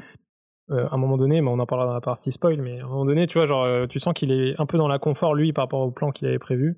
Et, euh, et je trouve que lui, ouais, dans sa manière de réagir, où là, c'est un peu too much, et j'aime un peu moins le perso. Je le trouve mieux quand il est dans, dans sa propagande à lui, sur les réseaux, ses enquêtes, son masque aussi. Le côté, moi, la scène d'intro, je la trouve terriblement efficace. Ou genre, c'est con. Franchement, en vrai, c'est juste une vision euh, subjective de, de lui qui est en train de regarder à travers un immeuble. Ce, Euh, ce choix, train- ce choix, il est dingue. Il va faut vraiment falloir mettre la musique de, de spoiler parce que j'ai terriblement envie de Ouais, réagir à ce que tu viens de dire. Mais tu vois, tout ce moment-là, genre, tu l'en- tu l'entends respirer et tout. euh, ça commence comme ça, c'est hyper suffocant déjà de départ, quoi. Ouais. Ouais, Et puis avec le bruit du. Tu sens. En plus, c'est ça qui est bien aussi. On en revient au sound design encore, mais quand il respire, tu sens limite lui son cuir à lui Oui. contre les. Ah Tu sens qu'il y a une matière, ou même un, je sais pas, un- une sorte de cuir latex polyester euh, dégueulasse, mais euh, mais tu le sens et et ça c'est con, mais genre le plan est juste euh, simple de fou, Mm. mais c'est efficace pour lancer le film, tu vois. Donc euh, Il y a un vrai problème euh, avec le scotch, ce méchant, par contre. Ouais. Oui. Ça, faut en parler. Ouais. Euh, c'est peut-être un gaffeur en fait. Hein. D'habitude, quand on dit que quelqu'un. C'est ça. C'est le gaffeur qui s'est perdu sur le tournage. Ah oui, là, il a un vrai problème. Genre, d'habitude, quand tu dis d'une personne qu'elle a un problème avec le scotch, tu penses pas du tout à ça, tu vois. Ouais. Et là, lui, il a, il a vraiment des bandes adhésives partout. quoi. Ouais. Tu même son masque. Tu sais pas où il est, dis- mais d'ailleurs, hein, c'est bon d'adhésive. hein. Parce que ça, c'est- mettre ça dans une poche, c'est pas facile. Hein. Ouais, c'est c'est gros. Autant C'est te dire qu'on était scotché. Fort. C'est il est fort, c'est Vincent. très bonne utilisation du, euh, de, la, de la petite batterie euh, par euh, Vincent. Donc je pense qu'on va pouvoir passer. Donc globalement, j'ai l'impression que c'est un film qui nous a plu Ouais. et euh, qu'on recommande. Donc si vous n'êtes pas encore allé au cinéma, bah, n'hésitez pas à en profiter pour y aller parce qu'il est chouette en plus. Si vous regardez ça et que c'est encore le printemps du cinéma, vous paierez pas une blinde, donc euh, l'un dans l'autre, ce sera quand même pas mal. 4 euros la séance. 4 euros. 4 6 euros en Dolby. Avec le Dolby Atmos. Avec le Dolby, ouais. Je pense que ça vaut le coup. ça vaut carrément Ouais, le coup. ça Moi j'étais ça vaut le content. coup de le voir en Dolby. hein. Ouais. Ouais. Alors, euh, pour le coup, le Dolby Vision, euh, j'ai eu du mal à discerner euh, quelle était la différence, en vrai. Pourtant, euh, je- travaillant dans le domaine, je devrais pouvoir voir la diff, mais j'ai eu du mal à voir si les noirs étaient vraiment plus noirs ou Ouais, que la ça. version quand j'ai vu en classique. Autant la, la- comment dire, le, le trailer du Dolby Atmos au début, là, où, il nous, où- pardon, le Mm. cinéma nous montre tout ce dont le, le Dolby Atmos est capable et qui passe de, de ce noir un petit peu délavé au, au vrai Oui, noir. ouais. Là, ça m'a un peu bluffé Ouais, ouais. la différence, elle est dingue. Mais autant, j'ai même cherché, il y a des moments euh, sur certaines scènes euh, du film, j'ai cherché à voir les, les noirs vraiment contrastés, je ne les ai pas trouvés. Il y en avait Ouais. peut-être pas aussi. Peut-être pas. Parce que des fois, c'est Mm. c'est Ouais. ça qui est intéressant dans, le, dans les technologies qu'on utilise. Des fois, on, on te fait payer pour un film, euh, pour euh, la technologie Dolby Atmos, d'un film qui n'a pas été tourné pour ça. Mm. Tu vois, c'était tout le, le, le contraste des films euh, quand il y a eu quand il y a eu l'essor de la 3D, Oui, de la 3D. ouais. où euh, on est allé voir Avatar, on était trop scotché, et puis après, euh, on allait voir qu'est-ce qu'on a fait au bon Dieu en 3D, et on s'est dit, ah ouais, mais non, en fait, c'est nul. Tu vois, Enfin, je veux dire, il y a des films qui sont faits pour ça, et des films, et bon, là, je prends le, je prends deux films très différents avec qu'est-ce qu'on a fait au bon Dieu, mais euh, deux films, tu vois, tu mets Batman et euh, et Avatar, par exemple, côte à côte, bah, ça aurait pas apporté grand chose de voir euh, The Batman en 3D, tu vois, par exemple. Non. Et puis il faut que ça serve aussi parce que par exemple, tu vois, tu prends Avatar. Je pense que tous les films de science-fiction ont un intérêt, tu vois, par exemple sur le sur le Dolby Atmos parce que tu as un vaisseau qui vient du, de derrière. Forcément, la spatialisation du son fait que tu auras peut-être plus l'impression qu'il y a un truc qui te passe au-dessus de la tête, mais pour The Batman, j'ai pas eu l'impression qu'il y a des choses qui me venaient de derrière, tu vois, euh, beaucoup. Sur le côté, j'avais l'impression. Ouais. Et le devant, et peut-être que les bruits de fond aussi, t'as l'impression qu'ils sont vraiment plus loin, plus côté écran, Ouais, tu vois. non, sûr le, Mais- le Atmos, t'as, cette spatialisation qui est plus intense, je trouve, notamment pour, pour les scènes de, scènes de conduite, on Ouais, dire, ouais. euh, que là, j'ai trouvé que c'était vraiment utile. Et même pour le sound design de manière générale, le Dolby Atmos permet de, d'aller chercher plus loin dans, les, dans certaines fréquences. Et bah, c'est, je pense, grâce à ça un petit peu que ton, ton siège a un petit peu tremblé, Gwen, euh, lors de Ah, cette folie. scène. À un moment, je me suis dit, merde, ça doit être fait exprès, tu vois. Genre, il doit y avoir un vibreur. C'est pas de la 4D, c'est- Ouais. Je me dis, il y a quelqu'un qui a laissé tomber son téléphone, il essaye de s'appeler, tu vois, genre. Pile au moment où il y a une scène de, de, de course-poursuite en bagnole. Euh, bah écoutez, je pense que là, on va pouvoir mettre la musique. Et on va pouvoir dire tout ce qu'on veut. Parce que les gens qui n'auront pas vu The Batman vont nous quitter. On vous dit à bientôt pour la seconde partie. Et c'est parti pour la petite musique. Je me rappelle plus si elle est effrayante ou pas. Spoiler alerte. voilà, c'était les lieux immédiatement. c'était c'était tout, mais euh, bah, en tout cas, euh, si vous êtes arrivé jusqu'ici, c'est que vous avez vu The Batman et donc on va pouvoir se lâcher. Euh, moi, j'ai envie de j'ai envie de commencer cette partie en faisant un parallèle direct avec euh, Seven. Seven, c'est un film de David Fincher qui est sorti euh, en, dans les années 90, euh, 2000. Euh, a- bien. dans les 30 dernières années C'est bien, tu te mouilles pas trop. qu'avec Brad Pitt, Morgan Freeman, on, on est sur un tueur psychopathe qui tue des gens en fonction du euh, de leurs euh, péchés 95, capitaux. 1995. 1995, Ouais. j'étais quand même pile pile au milieu. Ouais, c'est pas mal. Ouais, ouais. 95, incroyable. Euh, donc euh, un, film avec un tueur qui tue euh, par rapport aux sept péchés capitaux. Le tueur est interprété par Kevin Spacey, qu'on verra pas de sitôt au cinéma a priori, mais parce qu'il y a des petits problèmes avec la justice. Un il interprète un psychopathe qui, je trouve, ressemble énormément dans le traitement à Paul Dano, notamment quand quand il y a cette scène de sa capture. Donc à la fin, euh, ils finissent par euh, le retrouver. Donc euh, il vient de tuer Fal- Falcon, interprété par John Turturro. Il, il vient de le tuer et une fois qu'il l'a tué, bah il- alors il a, du coup Batman voit que le tir est venu d'une fenêtre voisine. Il s'empresse d'aller dans l'appartement. Plus de Riddler. Où est-ce qu'il est? Il est en train de prendre un café. Donc il se rend en fait finalement. Une tarte à la Il- citrouille. il att- ouais, une tarte à la citrouille. Il attend qu'on vienne le chercher. Et un- ça m'a fait énormément penser cette scène à, euh, à la scène de, de Seven où euh, il y a la capture de Kevin Spacey. C'est-à-dire qu'on capture pas Kevin Spacey, il se rend. Il se rend, il va dans le John commissariat. Doe, c'est John Doe dans, Ouais, euh, ouais. dans Seven. Il se rend. enfin, si, si vous avez l'occasion de voir cette scène de Seven, elle est Ouais. incroyable. Il se rend dans le commissariat. Tout le monde Il- se il sur lui, alors- là. Oui, alors que, mais, alors que tout le monde, alors que les deux inspecteurs le cherchent éperdument, il se livre à eux, il leur dit Excusez-moi. Bah, eux, ils tracent, ils, Ouais. ils filent pas. Et là, il finit par hurler tout ce qu'il a, où il fait un truc genre Inspecteur Tu vois, un- où il gueule. Et où il et les deux après se rendent compte que c'est lui. Bon, là c'est un peu différent, mais dans le- l'effet de surprise, je trouve que c'était euh, ces deux films que je mettrais en parallèle euh, pour euh, cette partie méchant, mais aussi et euh, je pense que tu vas rebondir là-dessus, Simon, sur la partie colo- colorimétrie quoi. Euh, Enfin, Seven, c'est peut-être l'un des premiers films aussi dégueulasses qui sort, Ouais. aussi euh, aussi poisseux, ce qu'on disait tout à l'heure là. Et là, on retrouve carrément en fait ce, ce- ces plans-là. Après, on va, on en a déjà parlé plus ou moins de, de la couleur. Quoi.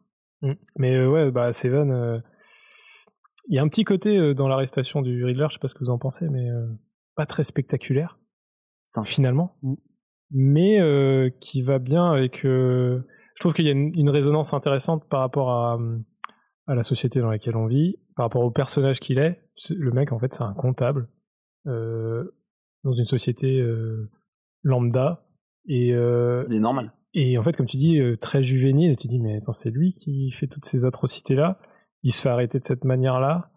Bon, tu, c'est prévu, hein. Lui, c'est dans son plan, hein. Mais euh, je sais pas, il y a un côté très, euh, pas du tout, euh, pas du tout, ouais, euh, épique. Alors surtout que le film te fait quand même monter euh, en tension un peu, parce qu'il est long, donc il a le temps de te, te, te montrer une atmosphère, de te, te donner l'impression que t'es avec eux. Et ouais, ça s'arrête là, et t'es un peu en mode euh, ah ouais, du coup, euh, c'est un peu comme ça que ça se finit. tu vois, c'est pas. Euh, je croyais que ça allait se terminer comme ça, à un moment donné. Ouais, et puis je regardais pas ma montre, du coup, je savais pas quelle heure il était. je- parce que toi t'en as pensé, Vincent, là-dessus. euh, Non, mais c'est vrai, ouais, je- comme tu dis, cette arrestation euh, banale comme lui, en fait. Ouais, c'est ça, C'est- comme lui, ouais. C'est c'est un petit peu la, la, la banalité de, de- du, du film policier, qui est un peu le comble au, fait- au final pour, pour ce film qu'on vient de voir. Et euh, mais en- d'un autre côté, j'ai trouvé ça fort, et je sais pas si ça aurait eu le même impact si ça avait été la, la grosse arrestation du siècle, euh, un peu euh, un peu en mode le Joker, tu vois. C'est euh, quand, quand il est debout sur la bagnole de flic et que qu'il attend vraiment de s'arrêter, qui est un, un petit peu le, le parallèle qu'on peut faire aussi. Mmh. Là, Oui, c'est vrai. C'est vraiment, euh, je vais m'asseoir dans un café, puis, puis j'attends qu'on m'arrête. Mm. Une fois qu'on me colle la, la tête contre, contre le comptoir, c'est là que, que tout me vient un petit peu, euh, que tout, tout s'allume d'un seul coup dans, dans mon cerveau. Et au final, voilà, c'est- pas non plus, euh, il y a, comment dire, il y a, il y a aucun remords de son côté. Ça fait partie de mon plan et, Et dans le contrôle. ouais, c'est ça. Ouais. À ce moment-là, il est encore dans le contrôle. Mm. Mais toi, tu le, ton spectateur, quand tu arrives à ce moment-là de l'intrigue, tu te dis, bah forcément, il ne peut qu'avoir prévu ça parce que sinon c'est un peu trop facile entre guillemets. Mais d'un autre côté, tu te dis, ça pourrait être, euh, ça, arrive souvent comme ça dans les, dans, dans certains, euh, certaines personnes recherchées. C'est juste parce qu'en fait, t'as une personne là, ils disent, ouais. euh, T'as la meuf de la cafette euh, qui a vu qu'en fait il y a un mec chelou qui s'est installé à la table alors que il se passait un truc, tu vois. C'est juste ça, au fait. et ça, c'est très, très fort de réalité, en fait. Euh, ça pourrait se passer dans la vie de tous les jours, en fait. C'est ça qui est intéressant, je trouve. Et il y a- cette scène aussi, euh, pour, euh, dans le prolongement de l'arrestation, où il y a cette confrontation entre Batman et The Riddler dans, ce, dans cette, comment dire, dans une salle d'interrogatoire, enfin, à le, dans l'asile d'Arkham. Et cette scène, elle fait bien sûr énormément penser à la scène dans The Dark Knight entre le Joker et, Ba- et, euh, et euh, Christian Bale. Et là, pourtant, on est sur un tout autre. déjà, on est sur un espèce de double, de dialogue à double sens. C'est-à-dire que le, euh, le Batman pense déjà arriver et être confronté à, à, la, comment dire, la vérité sur son identité, en fait. Pour The- le Batman, quand il, a, quand il débarque dans cette pièce, il est persuadé que Paul Dano, de Riddler, sait qu'il est Bruce Wayne. Et ça crée tout un espèce de truc où tu te dis, merde, Il est grillé. il est grillé. euh, je vois pas où, comment on va faire une trilogie derrière. Et t'es déçu en fait. T'es hyper déçu. Tu te dis ah merde non ça partait bien. Ils vont pas tout niquer là-dessus parce que il y a aucun intérêt. euh, bah, Enfin euh, je sais pas si vous avez tous vu euh, No Way Home, mais bah, à la fin de, enfin au début de No Way Home, le, le comment dire l'intrigue elle est là-dessus. Elle est sur tout le monde sait qui est Peter Parker et euh, du coup ça nique un petit peu le truc. Bon finalement sans, euh, sans spoiler, il arrive plus ou moins à s'en sortir. Allez allez le voir, il est chouette. Euh, D'ailleurs, euh, non, allez pas le voir parce qu'il est plus en, en salle, mais bon. Euh, puis c'est pas, pareil. Une araignée, une chauve-souris. Est-ce que les chauves-souris mangent des araignées? Je suis allé trop loin. Euh, pour revenir à cette, à cette scène, en fait, ouais, il est, et en fait, il y a un moment où ça switch. Et Ouais. ce moment, c'est, c'est quoi la réplique Alors, en gros, il est en train. T'as le Riddler qui fait tout un speech. En fait, ce qui trouble, c'est que dans les premiers mots qu'il va dire, il dit euh, Bruce Wayne. Et il arrête pas de le répéter. Et, et en fait, t'as l'impression qu'il parle et, et après, il, la manière dont il commence ses phrases, ça te laisse le doute de fou. Et il te reprend un petit peu la, la, collo- la collaboration en fait qu'a eu le Riddler avec Batman. Et en fait, euh, pour The Riddler, Batman, c'est plus qu'un. En fait, c'est un. Il le Coéquipier. dit, c'est un coéquipier. Il lui dit, en fait, moi j'ai le cerveau, toi t'as les muscles et La euh, visibilité. Et, et la visibilité. Moi, j'ai pas, j'ai pas la résonance qu'il faut pour euh, arriver à mes fins juste avec mon intellect. C'est ce qu'il dit en gros. Et il lui dit à Batman, euh, heureusement que t'es là, partenaire, parce que sinon, moi, j'aurais jamais pu avoir, j'aurais jamais pu shut down Carmine Falcon. Ce qu'il attendait, tu vois, c'était la finalité euh, du truc, quoi. Et euh, parce que c'était la, la tête du serpent, quoi. Et le- Tu l'enlevais, lui, tu faisais tout tomber derrière. Et, et ça, c'est hyper intéressant parce que du coup, t'es là, tu dis oh là là là là, euh, t'as euh, t'as Pattinson qui check euh, les caméras, tu vois le truc qui est en train de record, donc tu te dis bah c'est bon, donc ça veut dire que c'est en plus c'est enregistré, donc euh, il est grillé sur toute la ligne et il dit juste une phrase, Et du coup, au deuxième visionnage, je l'attendais, pour voir un peu ce que c'était. C'est le seul qu'on n'ait pas eu. Exactement. Il lui dit, il Bruce redit Wayne. Bruce Wayne, il dit, tu te rends compte, c'est le seul qu'on n'a pas réussi à avoir. Et à partir de là, il- quand il rend le truc à, c'est le seul. Bah, L'autre, il se dit, c'est bon, il m'a pas grillé, en fait. Et au, Et- au niveau de la musique, la musique s'arrête en fait. Ouais, ouais, Ça, ouais. Et puis euh, surtout, c'est quand on regarde euh, d'un point de vue réel, c'est hyper intéressant parce que euh, là, on, on peut, je sais pas si vous voyez cette image où du coup, il est vraiment, il le confronte face à la vitre, mais les trois quarts de, de l'échange, Batman, il est dans le fond, il est dans l'ombre, et tu sens qu'il est un peu dans genre, il se cache. Il se cache pas parce que c'est c'est intéressant, c'est pas il se cache parce que il est les ténèbres, c'est un peu ce qu'il dit au départ euh, au, dé- au départ du film. Je, suis I am the shadows. Euh, là, c'est euh, genre je me cache parce que j'ai l'impression que je, on va, je vais être à découvert. Et à partir du moment où il comprend qu'il n'est pas à découvert, il sort de l'ombre, il se rapproche de la vitre, et là, il commence à lui parler.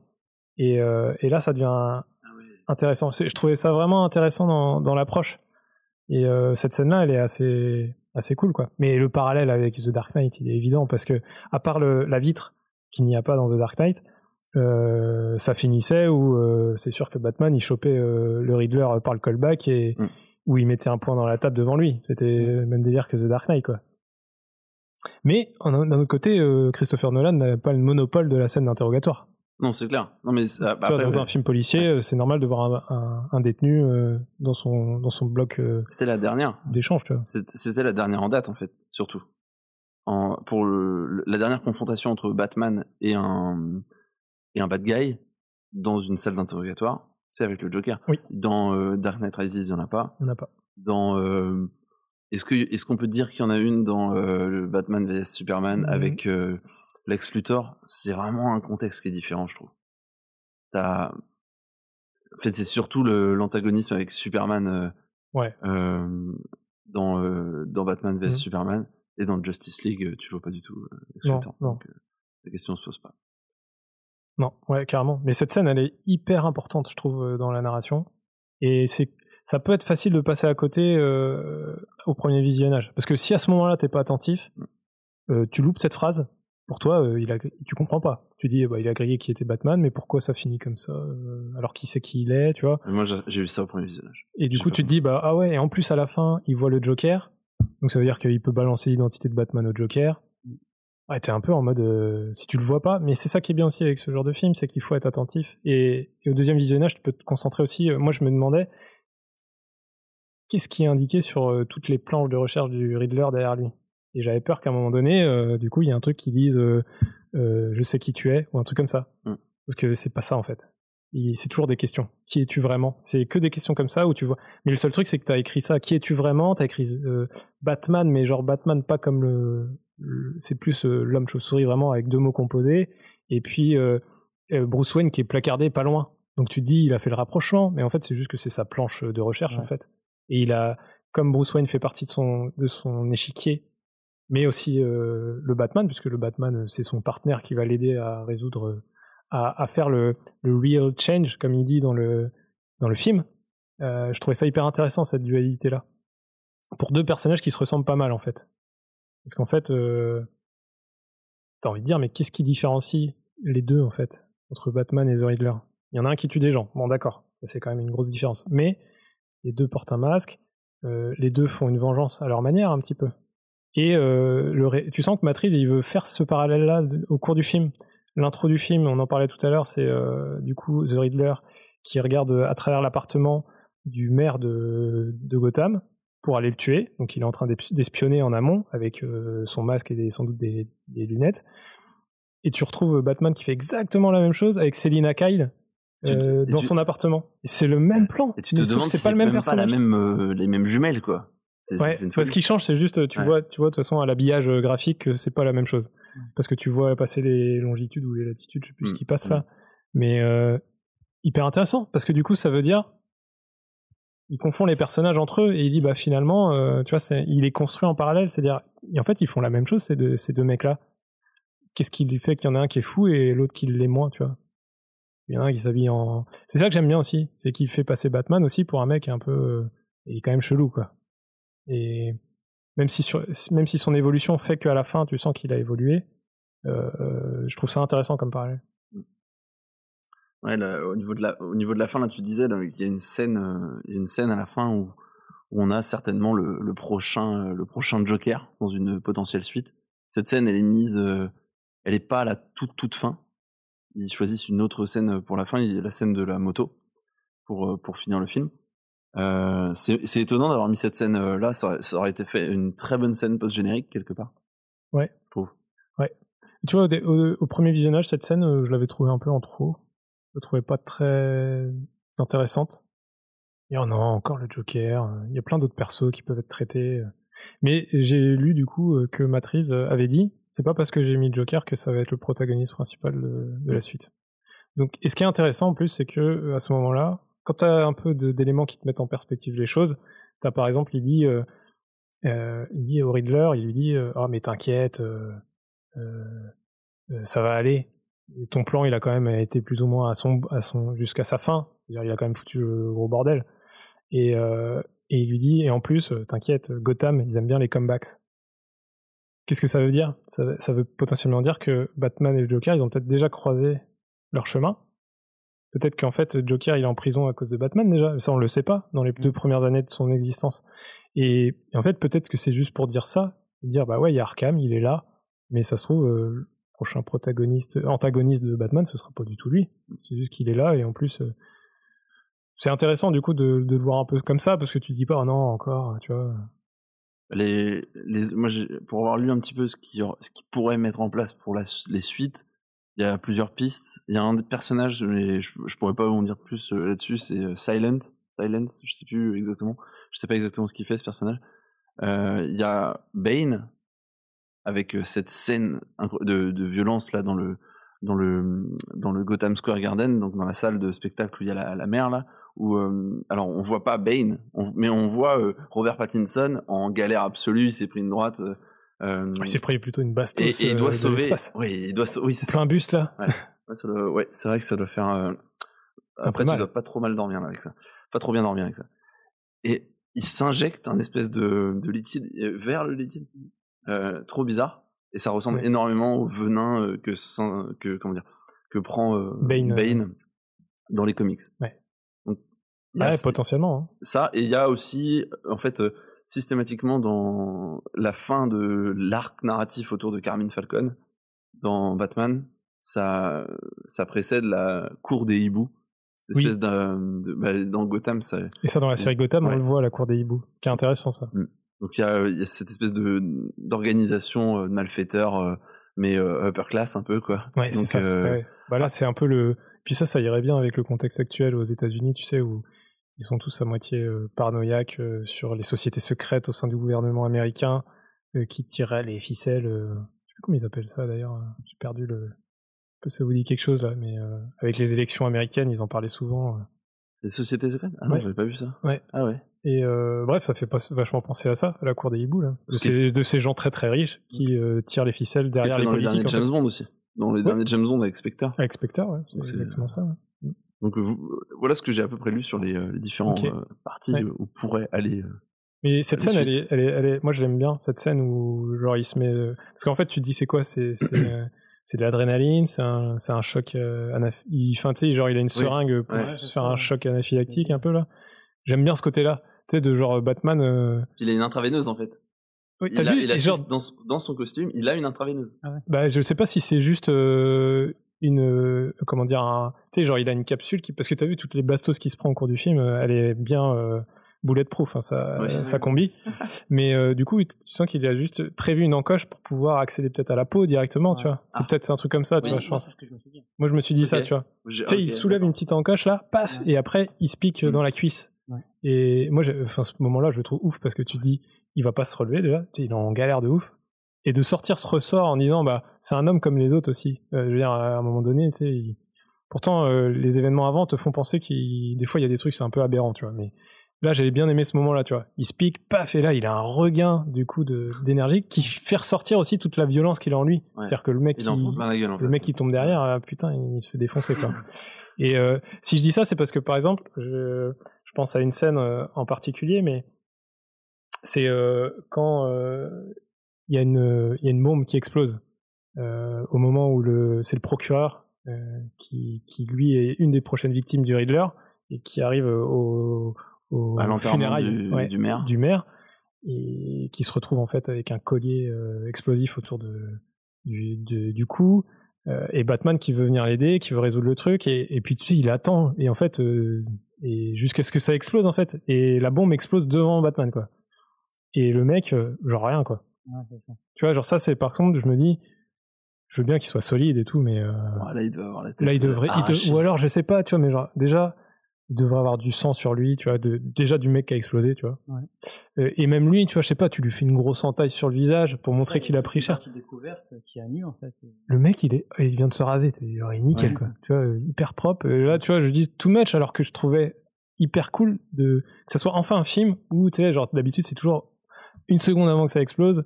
C'est bon, on a désamorcé le truc, ou là, c'est pas le cas. Là, ça, là, le mec, il, il peut pas le sauver, en fait. Il peut pas le sauver, et je pense qu'il s'en même, il s'en bat un peu les couilles, d'ailleurs, de le sauver à ce moment-là. Mais, euh, tu vois, il attend devant le truc, et ça explose, et, euh, et il a rien, tu vois. Et ça, je trouvais ça un peu, peu too much, quoi. Bah ça, tu vois, euh, je, je pense que c'est une différence qu'il y a avec Seven, c'est que et c'est le toute la différence d'ailleurs entre les deux films, bah, bah, avec bien d'autres choses, mais dans le dans le côté dégueulasse, il n'est pas classé R ce film. Il n'est pas euh, il est pas classé, euh, enfin euh, moins de 18 ans, tu vois par exemple. Et, à, c- à- à certains moments, j'ai regretté, tu vois, qu'on n'ait pas un peu. Il y a alors il y a tout le côté un petit peu saut où où il y a de la hum, comment dire le truc là où le, le commissaire il se fait il se fait mettre une espèce de machine où il y a des rats Ouais. qui, vi- qui viennent lui becter la tête mais tu vois pas le déjà la- les rats qui bectent la tête tu vois juste ce qui on te dit ça va se passer et du coup t'as as ce petit frisson pareil t'as le, le mec qui explose qui a le truc autour du cou ça fait enfin c'est très euh, euh, je veux jouer à un jeu tu vois Euh, mais là à limite tu vois ouais franchement je suis d'accord avec ce que tu dis enfin si t'avais une petite balafre sur le Batman ou si de temps en temps il, il en prenait un peu plus plein la gueule, bah tu- ça, ça rendrait le truc un peu plus réaliste quoi. Parce que le, tout le traitement est fait autour de ça. Et Ouais, tu sens ça. que jamais ils peuvent y aller, tu vois. Ouais, je suis d'accord. Et euh, même, tu vois, quand, bah, quand il frappe le mec, tu vois, genre, euh, après avoir cette mis ce choc euh, d'adrénaline, là, donc euh, il saute sur le mec, il le défonce, bam, bam, bam, tu vois, ça, ça envoie. Ils enlèvent le masque et t'as Gordon qui fait Oh my god, tu vois, genre en mode comme si, bon, ok, le mec, il a une gueule un peu éclatée. Il n'y a pas de sang. Mais il n'y a pas de sang, il n'y a pas de. Moi, j'aurais aimé, tu sais, genre dire Attends, c'est chaud là quand même. tu vois, genre, il, est allé, il va beaucoup trop loin, tu vois. Ouais, à la rigueur, j'aurais préféré qu'on montre pas la tête du mec et qu'on dise Bon, là, il y en a partout. Là, J'aurais- Là, faut, limite- pas, là, limite- faut pas regarder, il y en a partout. Ou alors, enfin, tu sais, c'est limite que la réaction de Gordon, en fait, Oui, qui le regarde, ouais, qui fait. Oh my god. Et genre, tu le montres pas, tu vois. Et genre, limite, il s'arrête euh, en mode bah, il a- Est-ce qu'il l'a buté Est-ce que. Tu vois, dans quel état il est, juste moche en fait. Et ouais, c'est ça, Il est tu juste dis- euh, chum, tu vois. Non, ton pif, il est éclaté, mais. Je fais, ah ouais, tu sais, le, le gars, il, il- il lui enlève ce truc. Et je fais, ouais, ouais, il en a pris plein la gueule, mais il, Ouais. il était, il était quand même pas beau avant, tu vois. Ouais, moi, vu, vu les, les, les patates qui s'est pris le mec, moi, je me serais attendu à ce qu'il ait genre le crâne fendu en deux, quoi. Mm, mm. Très clairement. C'est du sang partout, et en fait, non, ils ont fait le choix bah, de vouloir garder le film tout public, soit pour faire plus d'entrées, soit je, je sais pas. Ah, je pas pense, là-dedans. je pense quand même un peu, ouais. Mais euh, je trouve ça dommage, effectivement, oui, je, limite ne, ne pas montrer, ça aurait peut-être été plus fort pour le spectateur. Mm. Surtout que le film joue beaucoup sur le pouvoir de suggestion, en fait. Comme le flou vient de là aussi, je trouve. Par exemple, moi j'ai trouvé ça super bien, c'est euh, on voit souvent The Riddler encore euh, en train de jouer avec ses adhésifs, euh, mais quand il est dans la voiture du procureur. Donc le mec il rentre de soirée, il se met dans sa voiture et là le Riddler il le, il le tabasse et tu le vois, il lui fout directement autour du cou le, le collier explosif et tu le vois encore faire tirer son c'est les bien- bruitages. C'est bien foutu ça d'ailleurs parce qu'il y, a le- il y a le bruit du scotch et derrière après je me suis dit oh là il faut couper là c'est trop beau. Ouais. et, et Ouais. paf ça coupe. Ouais. Et, et tout ça, c'est flou. Et même, t'as un côté, genre, ça fait un peu comme un. T'as l'impression que c'est un peu de l'anamorphique dans le rendu, de...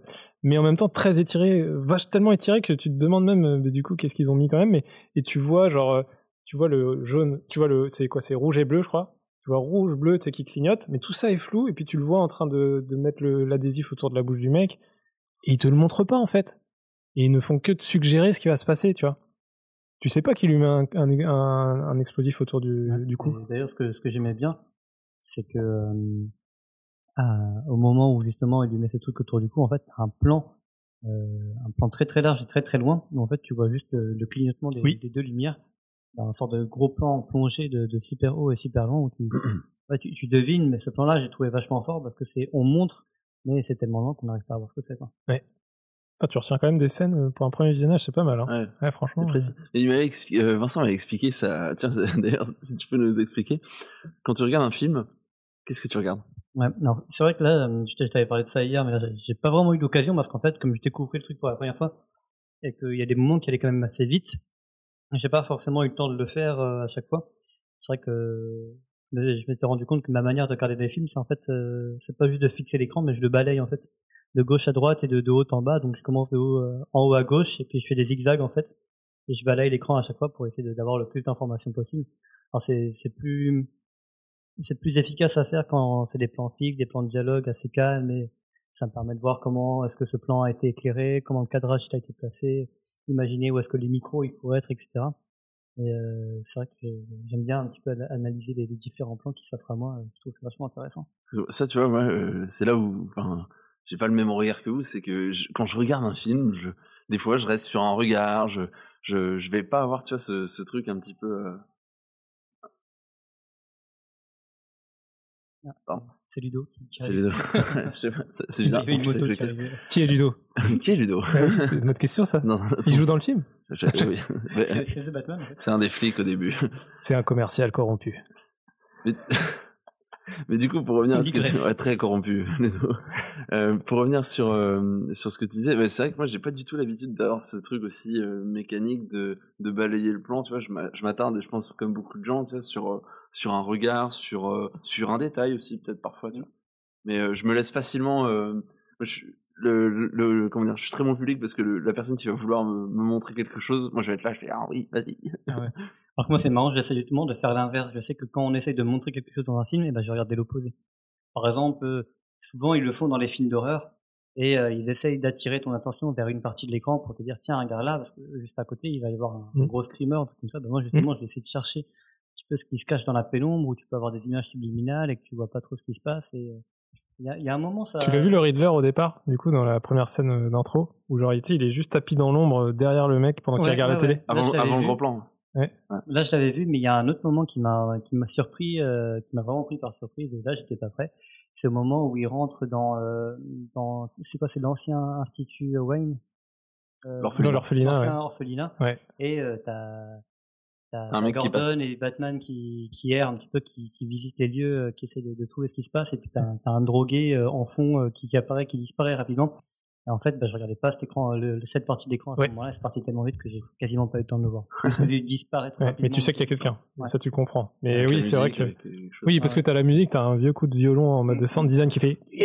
Genre, toi t'es là, tu fais Oh putain Mais euh, ouais, non, carrément. Ils ça- ils m'ont bien eu. ouais. Et cette scène est très cool d'ailleurs. Genre, euh, moi j'aime beaucoup le moment où du coup t'as Gordon et Batman qui arrivent dans la salle où il y a le rétroproge. Et quand t'as- tu vois les, tu vois le casque de Batman là qui Mm. arrive devant le rétroproge là, dans cette grande pièce là, euh, genre j'ai trouvé ça vraiment stylé. Enfin j'aimais bien ce côté-là Puis là aussi- visuellement. Puis là aussi, il y a une double, enfin, il y a une double narration parce qu'il y a une double compréhension.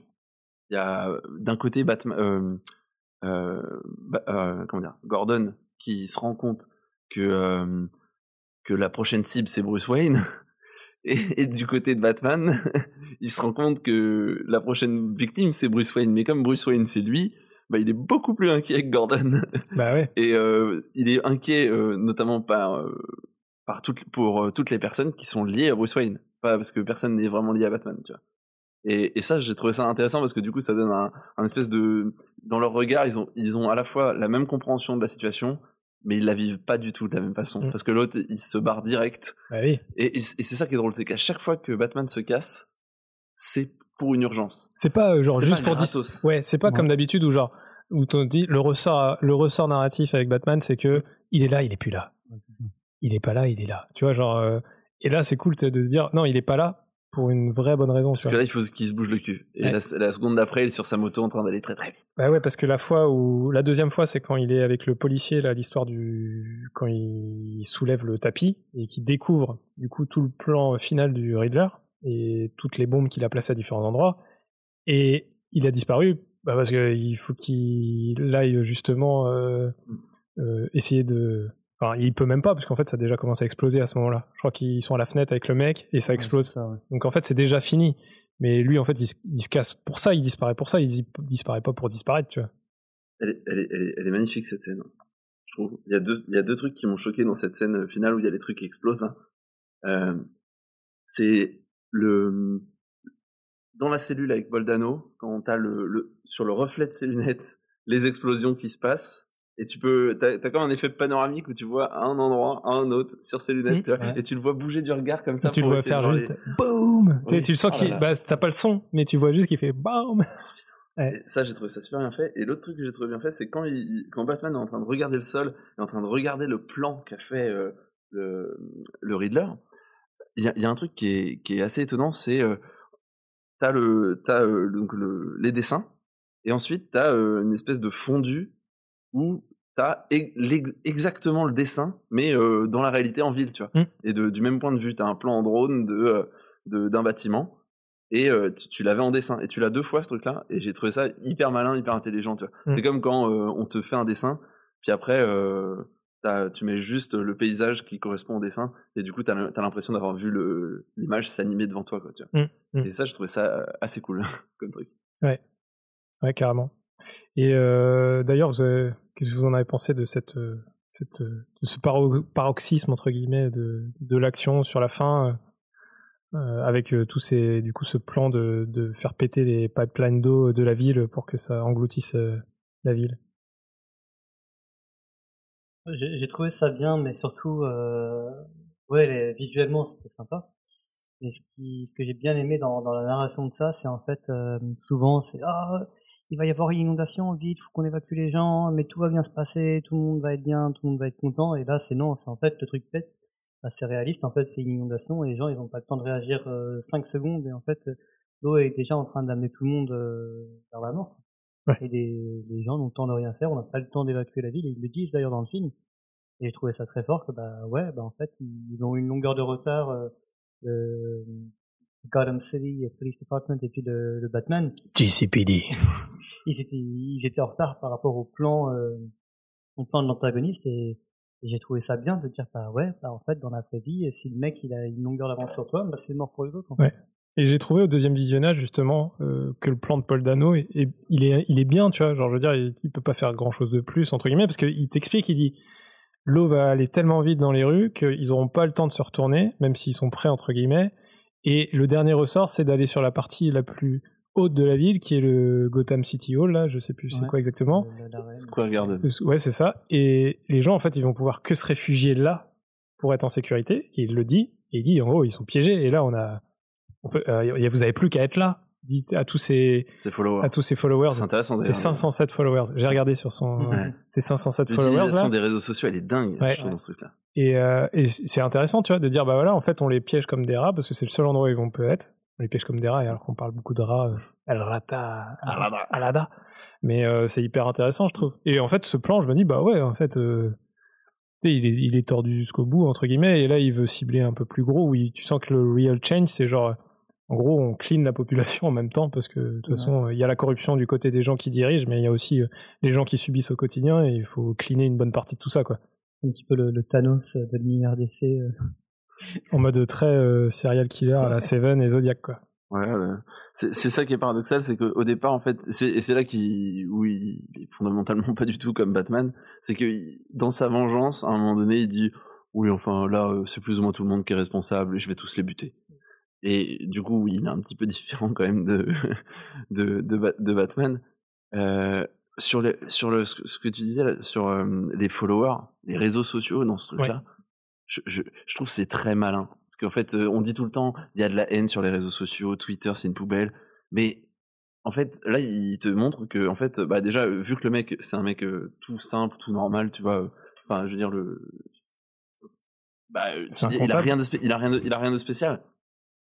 Et il est paumé. Et euh, bah, il se crée une communauté de, de mecs qui sont aussi paumés que lui, qui ont, euh, comme tous les États-Uniens, euh, le droit, le droit au port d'armes Ouais, et, euh, et le droit d'être, d'avoir des opinions Mm. complètement cinglées. D'ailleurs, tu, les- tu le vois sur le feed de discussion quand il fait son dernier message, là, un petit peu, j'essaie de regarder un peu ce qu'ils étaient en train d'indiquer. Et t'as un message, c'est juste un mec qui dit, euh, en gros, euh, euh, euh, ouais, il y a des masques, il y a des masques, je sais pas, Winter Soldier disponibles au military surplus de Gotham. Ah oui, et en fait, tu sens qu'ils sont en train d'organiser tout le truc, tu vois, sur le côté, entre, mais tu sais, genre comme si t'étais sur un feed classique de commentaires et ils organisent leur petit truc tranquille, sauf que c'est sur le darknet tranquillement, quoi. Et et ouais, c'est et puis tu sais, genre tu sais, il dit des trucs banals, quoi. C'est-à-dire que tu sais, ça reste le... un mec qui met des énigmes sur la route de... des gens qui le pourchassent mais euh, tu sais, il va dire ah, merci les gars pour vos tips sur euh, les détonateurs, tu vois. Par exemple, tu vois. Et, et ça, tu vois, pour, pour mettre un parallèle euh, avec l'autre antagoniste phare de Batman, dans le film de le, le dans Joker, dans le film The Joker, c'est peut-être pas The d'ailleurs, c'est juste Joker. Joker. Avec Joaquin Phoenix.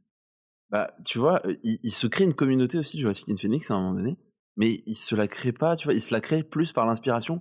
Et je trouve qu'aujourd'hui, plus vintage aussi. Euh, Alors oui. Joker. Oui.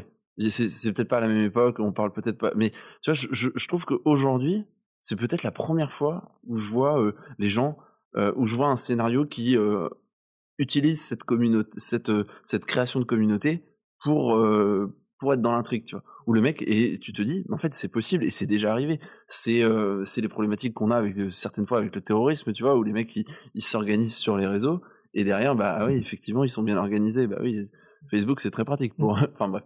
Mais euh, mmh. c'est la première fois que je, dans un film, je, je vois ce truc-là, tu vois.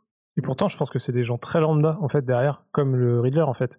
Ce qui fait que ça, ça sert et ça dessert un petit peu en même temps, dans le sens où on est habitué à, à on a trois heures de film, ça monte un peu en paroxysme, et puis tu te dis, bah ça c'est la scène finale, et, et on, on veut t'en mettre un peu plein la vue, mais d'un autre côté, bah, c'est, Batman, il les défonce assez facilement, entre guillemets. Bon, ils sont nombreux, donc il prend un peu cher. Euh, mais c'est que le nombre, en fait, qui le met mal. C'est pas les individus isolés, tu vois. Et, euh, et je pense que du coup, bah, peut-être que j'ai eu l'impression de lire qu'il y en avait certains qui attendaient un peu plus en termes d'intensité, tu vois, sur euh, la montée en puissance de la scène finale. Sur ça, tu vois. Mais d'un autre côté, moi, je trouve ça bien. Ça ressemble à. Le film, il est cohérent dans tout ça. C'est-à-dire, c'est comme l'arrestation du Riddler. C'est-à-dire que ça reste banal, entre guillemets exceptionnel, mais exceptionnellement banal, quoi. Genre, euh, ça arriverait dans la vie de n'importe qui, ce serait horrible. Ce serait horrible, genre vraiment. Hein. Mais le cinéma, des fois, nous montre des choses qui sont à un niveau, euh, genre, euh, où ça arriverait dans la réalité, c'est même, c'est, on est encore horrible puissance 3, quoi. Et je trouvais ça bien aussi de peut-être descendre un peu le cran aussi, pour qu'on se, on se projette aussi en tant que spectateur là-dedans. Et ça, j'aimais bien. Il y a un autre moment fort du film, c'est il y a deux personnages qui s'en prennent plein la gueule pendant tout le film. Et tu vois leur visage se décomposer pendant tout le film. Je fais allusion aux deux jumeaux qui tiennent le, qui tiennent le qui tiennent l'entrée du bar, les deux videurs du, du bar de l'iceberg là. Mais, mais eux c'est des vicos à vie en fait. Ils s'en prennent mais genre première fois, ils s'en prennent plein. Euh, limite, la seule fois où tu te dis, oh là, non, mais là, ils vont prendre terrible, bah, ils s'en prennent même pas une, tu vois. Tu veux du sang sur ton costume? Ce sera le tien ou ce sera le mien. Bah, Incroyable. et là, ils s'en prennent pas la gueule. Euh... Cette scène dans la boîte de nuit, d'ailleurs, qu'on a. Enfin, c'est pareil, la boîte de nuit, c'est un ressort qu'on a déjà vu dans, dans un Batman euh, de Nolan. Il, va dans une boîte de nuit, tu vois. Pour aller chercher cette scène Maroni. Ouais. Tu sais, genre, il, est, il se pose à moitié sur la rambarde et il le regarde, c'est en mode. Ça, je me rappelle bien. Et, euh, mais je sais pas, la musique bien boum boum. bien boum boum euh, underground euh, sale là. Et euh, je sais pas je trouve que de base quand on toutes ces scènes là aussi moi j'ai trouvé un truc très fort aussi. Et c'est que la manière dont ça a été filmé c'est que c'est pas à vomir dans l'action. C'est très lisible je trouve. C'est très lisible et ça c'est dur de rendre lisible l'action. Et ça se suit mais vraiment très bien. Tu vois genre qu'à un moment t'es obligé de plisser les yeux pour dire mais qu'est-ce qui se passe tu sais genre où est-ce qu'il m'emmène parce que ça va vite, que les cuts ils sont à répétition et là c'est je trouve c'est bien cuté, c'est super bien filmé et je trouve que ça sert vachement l'action quoi. Ouais, puis le, il, en fait tu te dis mais là il va être dans un endroit vachement fermé, comment est-ce qu'il va faire pour s'en sortir et au final il s'en sort quoi. Et c'est là où tu rencontres le pingouin, le pingouin de Colin Farrell où tu te dis euh, pourquoi ils ont fait le choix de de, de le comment dire euh, de, de le déguiser euh, en, en une autre personne, quoi, parce que, excusez-moi, il ressemble pas du tout à ça dans, dans la réalité Colin Farrell. Là, il a une, énorme balafre en dessous de la lèvre. Même la voix, hein. il a fait un sacré travail sur la voix. Hein. Ouais, mais je, Genre, je trouve qu'il je me demande même si, à un moment donné, ils l'ont pas euh, retouché la voix, tellement elle est. potentiellement. hein. Il a, un petit- il a un peu une voix nasillarde. Ouais, ouais, tu sais, genre, je- quand il le voit la première fois, elle est trop bien cette scène où, genre, il se retourne, Batman, tu sais, il est en train de défoncer des mecs, et euh, il se retourne, et là, t'as Oswald euh, qui, qui lui met juste la main, il fait Wow, sweetie Tu sais, genre, en mode. euh, tu sais, il lui dit un truc, genre, en mode Arrête-toi là, tu sais, genre. euh, mais je sais pas, ouais, tu sais, il a. La seconde d'après, il fait Moi, c'est Oz. Ouais. Incroyable. Et non, non, c'est cool. Mais moi, j'avais lu un truc comme quoi euh, Matt Reeves disait que euh, pourquoi choisir Colin Farrell si c'est pour lui changer la tête? C'est vrai que c'est un choix, tu peux te dire, c'est un peu bizarre. Mais en fait, ce qu'il voulait, c'est qu'on découvre quelqu'un qu'on n'avait jamais vu. Et lui, il avait en tête quelqu'un de. un mix de visages d'acteurs euh, qu'il avait qu'il n'arrivait pas à trouver, quoi. Il fallait juste quelqu'un qui soit capable d'interpréter ce personnage euh, un peu. Ouais, c'est ça. Après, il faut quelqu'un derrière la peau, quoi. Et, et c'est vrai que du coup, bah, en plus, ce qu'il disait Colin Farrell, c'est que c'était génial pour lui parce qu'en fait, c'était une autre personne. Et ce qu'ils avaient testé, c'est que du coup, euh, il, il était allé à un Starbucks euh, pour euh, pour aller commander un café et voir si les gens euh, tiltaient sur euh, est-ce qu'il l'avait reconnu, est-ce que et en fait pas du tout. C'est impossible. Personne et même les gens passaient sur le plateau et disaient mais euh, mais c'est qui cet acteur du coup Euh, bah, C'est Colin Farrell. Ah bon? C'est, mais c'est, c'est, c'est absolument troublant. Et franchement, tu peux te demander, euh, ouais, est-ce que c'est judicieux? Mais ça fonctionne tellement, je trouve. Toi, t'en as pensé quoi, toi, Vincent de ça Bah après moi de, je connaissais pas énormément l'acteur de base, donc moi ça ça m'a pas surpris, mais ça me surprend pas non plus qu'en fait on change complètement le visage d'un acteur pour qu'il puisse interpréter. C'est pour ça aussi euh, bon c'est- pas pareil, mais tu vois par exemple on prend l'exemple de Deadpool, et en fait c'est sa, voix et son, jeu de la voix qui est très charismatique, et c'est ce qui fait tout le personnage au final. C'est pas ce à quoi il ressemble physiquement, c'est les émotions qu'il est capable de transmettre et la faculté de pouvoir euh, incarner un personnage qu'un autre acteur ne pourrait pas faire. Il y a combien, il y a combien d'acteurs qui sont capables de faire un truc pareil, je trouve? Tu vois, de- que ce soit, euh, mais en plus, je trouve que c'est particulièrement judicieux, genre euh, que Deadpool ou euh, ou, euh, ou dans le loin là, genre euh, tu vois pas leur visage, tu vois, c'est comme euh, bah, quelque part Bane avec Tom Hardy, tu vois? Les mecs, et dans pas mal de films, Tom Hardy, il a il a des trucs sur le visage, on Mad voit pas aussi, dans Mad Ouais, Max, ouais. dans euh, comment ça s'appelle euh, Dunkerque, il est dans un avion, tu Il est dans un avion, ouais. Et, euh, et tu vois, je- ce que je me dis, c'est combien d'acteurs comme ça peuvent avoir le talent d'interpréter ce genre de truc-là, tu vois. Et franchement, je suis content qu'ils aient utilisé ça. Et je me suis, je me suis dit même, mais on devrait le faire plus souvent parce qu'il y a des acteurs, ils sont trop connus. il, y a des, il y a des acteurs, ils sont bien, mais ils sont trop connus. Et euh, tu vois, genre, euh, il y a des mecs comme, je sais pas, DiCaprio et Brad Pitt. Bah, tu vois, moi, ça me fait cet effet-là quand je les vois dans un film. Euh, alors pas dans leurs vieux films, tu vois, genre euh, ça me fait pas, par exemple pour revenir sur Seven, ça me fait pas ça sur Seven. Mais aujourd'hui, quand je vois DiCaprio ou euh, ou comment euh, ou Brad Pitt dans un film, je me dis ouais, c'est un film avec Brad Pitt. Ouais. Je vais pas voir un film n'importe quel film. Le film est moins important que le fait que Brad Pitt soit, à l'intérieur, tu vois. Même si Brad Pitt, moi j'avais bien aimé dans Once Upon a Time in Hollywood. J'avais bien aimé aussi, mais tu vois, par exemple, là, je trouve que DiCaprio, je comprends pas son rôle. Par exemple. Ouais, bah je trouve mieux Brad Pitt, je le trouvais Oui. plus euh, dans sa caravane et tout là, il me faisait plus euh, c'était plus dans le délire, je trouve. De toute façon, c'est plutôt euh, Brad Pitt, c'est plus ma cam que DiCaprio dans, les, dans ces rôles-là. Ouais. Mais que font-ils dans The Batman? C'est ça la question. J'avoue, on a, là, on a, on a dérapé à coup de, à coup de Batmobile. Et euh, je voulais parler d'un truc aussi, on n'a pas abordé ça, mais euh, on aurait pu en parler dans la partie no spoiler, mais c'est la musique. Certes. La musique de, Cela dit, tu pourras faire un cut et, et la rajouter dans la de Michael Giacchino. Euh, moi, c'est un mec que je connaissais pas trop. D'ailleurs, c'est lui qui a fait la musique de No Way Home. Ouais. Et euh, c'est un mec que je connaissais pas trop. Et, et franchement, la musique, je la trouve. Moi, je la trouve euh, dingue parce qu'elle est à la fois très simple, mais en même temps, euh, tous les thèmes qui sont travaillés autour, entre euh, le thème du Batman, le thème de Catwoman, de la relation qu'il y a entre les deux aussi, qui est intéressante, je trouve. Et tout ça, je trouve assez cool. Et du coup, je voulais faire écouter un extrait parce que qui pour moi représente bien du coup la musique. C'est parti pour l'extrait.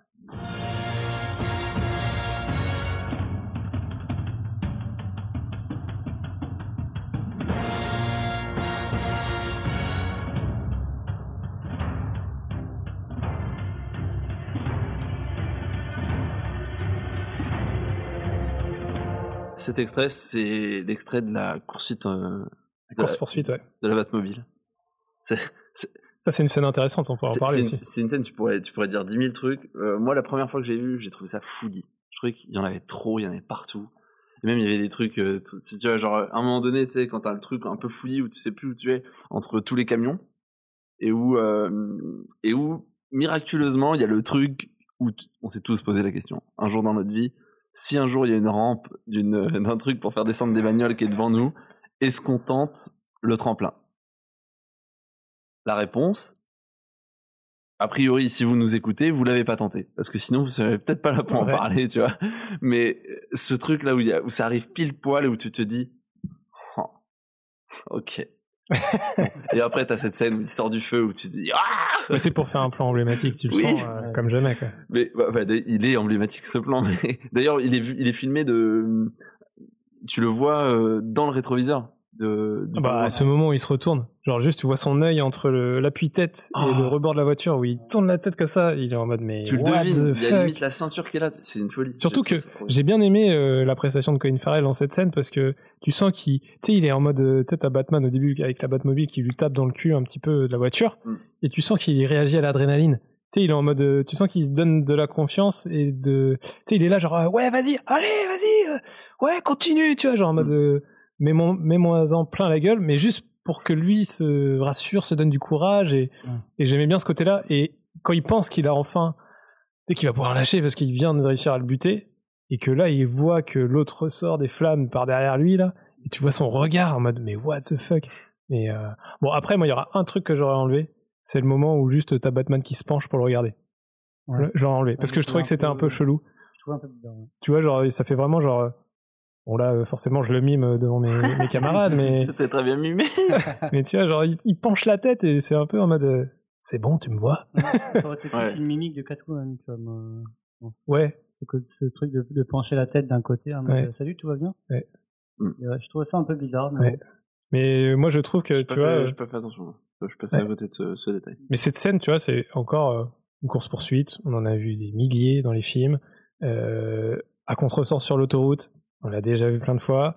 Mais euh, je trouve que la réal, tu disais que fouillis, tu vois, au départ, c'est vrai qu'il y a beaucoup d'infos, mais euh, moi je la trouve surplombes assez jamais. claire, tu vois. Tu surplombes jamais en fait. Ouais, en fait, au euh, cœur du truc. Et puis, tu sais, comme euh, ces plans-là où bah, la caméra, finalement, elle est, elle est sur le pare-choc avant et sur le côté, où tu vois même les deux pneus quand même hein, sur, le, sur ce genre de plan.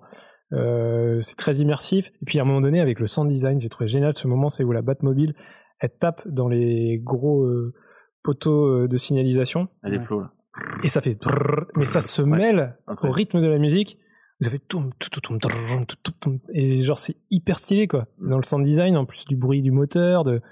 Des... Ouais, c'était assez cool, ça. Cette scène, j'ai trouvé... euh, Je crois que c'est là où le, le siège il a vibré. Ouais. Oui. C'est justement bah, cette scène-là où, où il démarre le moteur au début, justement. euh, c'est à partir de là que le sound design m'a vraiment, m'a vraiment pris au trip. Ouais, toi, c'est là, à ce moment-là, ouais. Ouais, c'est Ouais. vraiment cette partie où il commence à, à faire monter la puissance en fait de son moteur et euh, que là t'as as tous les différents sons qui se mêlent et comme tu disais quand on a quitté le cinéma c'est la voiture qui crie un petit peu qui hurle et euh, t'as tous ces tous ces mélanges de fréquences de sons euh, et, même la musique qui monte en tension qui, marche super bien et qui moi vraiment qui, me mettait au, bord, du siège quoi aussi confortable qu'il soit euh, vraiment à, fond là Puis là, cette cette fin de poursuite, on en a parlé.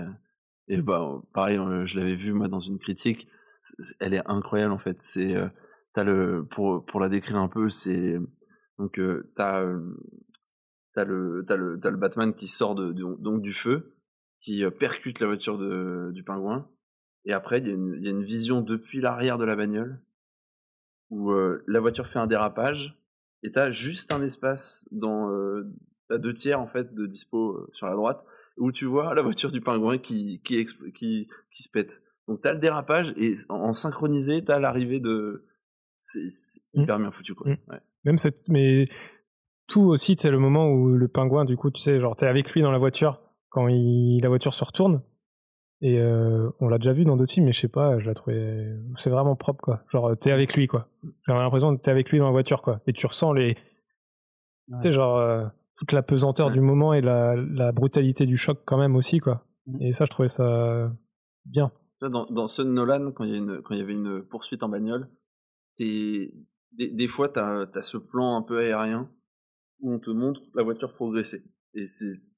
temps, Avec le, c'est- avec le feu des hélicoptères qui te montrent où ça en est. Et en même temps, c'est logique avec, euh, avec Nolan, parce qu'il adore quand c'est euh, très. euh, il, a- il adore euh, gérer sa ligne temporelle, alors que là, du coup, là, t'es perdu. Là, t'es tellement à l'intérieur de cette course-poursuite que t'es que t'es perdu, tu te dis, mais oh, les mecs, ils conduisent quand même bien et tout. Parce que t'as pas un moment ce truc où t'es un, un peu en l'air, où tu vois la voiture qui zigzague et tout, où tu peux te dire, ouais, c'est bon, il va pas se prendre une bagnole. Non, non, là, tu te dis à tout moment, et il s'en prend des bagnoles en plus sur le, sur le chemin, il y a même des trucs qui le dévient où tu te dis, là, il va faire une sortie de route, et là, à tout moment, elle est, elle est, elle est finie, la, la course-poursuite, quoi. Mm. Pour revenir sur la, la musique, ce qui m'a fait marrer, c'est quand j'ai recherché des trucs sur euh, Gia- Giacchino, c'est ça? Ouais, c'est ça. Giacchino. Euh, j'ai tellement fait des recherches que j'arrive pas à prononcer son nom, c'est génial. Euh, il a fait la musique que où j'ai adoré, c'est dans Les Indestructibles. Et il a fait aussi Ratatouille, deux, de mes films préférés, qui sont réalisés par Brad Bird. Et en fait, ouais, il a des, euh, il a des, il a fait pour J.J. Abrams, il a fait pour, les derniers Missions Impossibles, il a fait Jurassic World, et il fait pas mal aussi de, de musique pour. euh, il a fait Rogue One aussi. Putain, il a fait plein de trucs en fait, ce mec. Mais tu vois, j'en avais jamais entendu parler. Que c'est la Et moi, c'est un que peu pareil. Ouais. Pourtant, j'écoute euh, énormément euh, de musique de film. Et ouais, euh, c'est pas un mec. Et pourtant, euh, il y en a beaucoup qui disent que c'est un peu le John Williams euh, des temps modernes. Ah ouais. Et pourtant, bah, John Williams, ça fait des thèmes iconiques. Hein. Mais c'est vrai que là, euh, bah, moi, je suis, moi, ça va rester pour moi ce, ce tout, toum, toum, toum. Ça, ça va rester. Pourtant, c'est, c'est très simple en soi, en soi, ce- Ouais. cette suite de notes. Mais il arrive à construire tout autour de ça Mm. euh, un univers cohérent et il y a des il y a, y a des, des sonorités qui se rapprochent de ce qu'a pu faire Burton dans Batman euh, dans Batman Returns pardon avec euh, où il y avait déjà une Catwoman où il y a un côté un peu très félin avec l'utilisation des Batman violons le défi en français. Batman le défi Incroyable. en québécois je sais pas mais en français c'était le défi et euh, mais ouais ouais c'est ouais je trouve qu'il y a vraiment un, un beau travail là-dessus et puis euh, et ça me fait penser quand on parle de musique mais c'est vrai qu'on n'a pas trop parlé de de, de Nirvana Something de, in the way. et de l'introduction aussi Maria. euh, Ouais, incroyable. euh, autour de ça Euh, Moi, tu vois, le, au premier visionnage, la- le côté introduction vachement lente, avec le mec qui est en train de regarder euh, par la fenêtre, à travers la fenêtre, et l'Ave Maria, la première fois, j'étais tellement, j'étais tellement en attente que je suis passé à côté, je, je- ça m'a pas dérangé. Le deuxième visionnage, j'ai trouvé ça lent. Et je me suis dit, pourquoi on commence pas direct par euh, je sors de l'ombre, je suis la vengeance Tu vois, j'aurais préféré qu'on commence par ça. Parce que j'aurais été davantage. euh, Là, là, on commence par le méchant, on commence par te dire, attention, voici l'intrigue du film.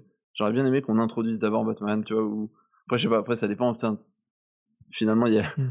il y, a, il y a une fois j'ai aimé, une autre fois j'ai pas aimé. Quelle est, quelle est celle où Ouais. qu'il faut Et- garder, tu vois? Et peut-être finalement ça reste dans la cohérence du film de se dire euh, on fait une intro banale comme ce personnage là qui finalement derrière toute l'atrocité qui, qui peut mettre en œuvre dans le film est très banal comme son arrestation est banale comme euh, ses actions au-delà de la complexité de ses de, de, à la fois des meurtres et de ses de ses riddles euh, bah reste un mec euh, lambda quoi. Et mais c'est vrai que moi ça m'a un peu c'est vrai que tu sais t'as le gros logo Batman qui démarre. The Batman. Avec Ave sur Maria.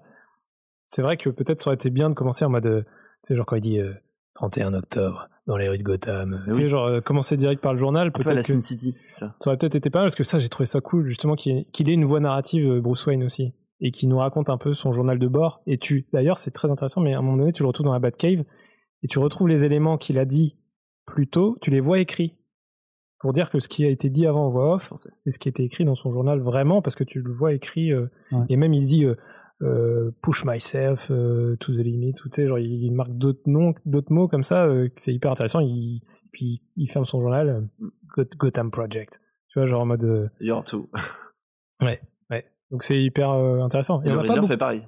C'est ça qui est ouais. étonnant à la fin. C'est qu'il Ouais. se rend compte que le Riddler aussi documente énormément sur Ouais. ce qu'il fait. mais d'ailleurs on n'a pas beaucoup parlé finalement de, de Batman à travers tout ça qu'est-ce que vous avez pensé aussi euh, parce que euh, on a entre Bruce Wayne et Batman Moi, j'ai préféré qu'on voit davantage Batman que Bruce Wayne. Je trouve que Bruce Wayne, il apporte rien. Il fait chier. Casse les couilles. non, je plaisante, mais tu vois, genre. euh, Mais il est comme le comme le Riddler un peu.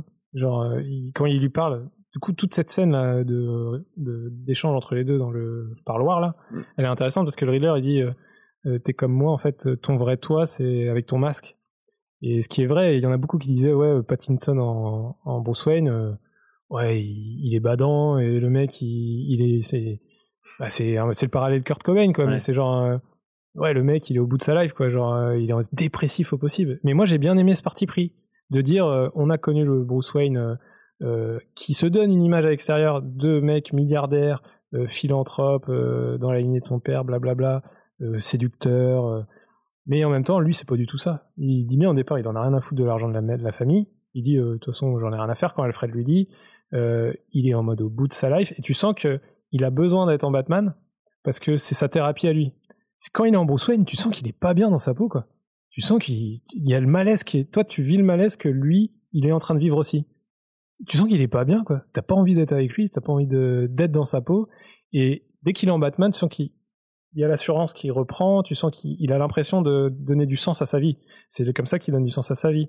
Mais le Riddler, il lui dit, euh, en gros, t'es pas intéressant quand t'es en Bruce Wayne. Sauf s'il sait pas qu'il est Bruce Wayne, mais il lui dit, t'es pas intéressant quand t'as pas ton masque, en fait.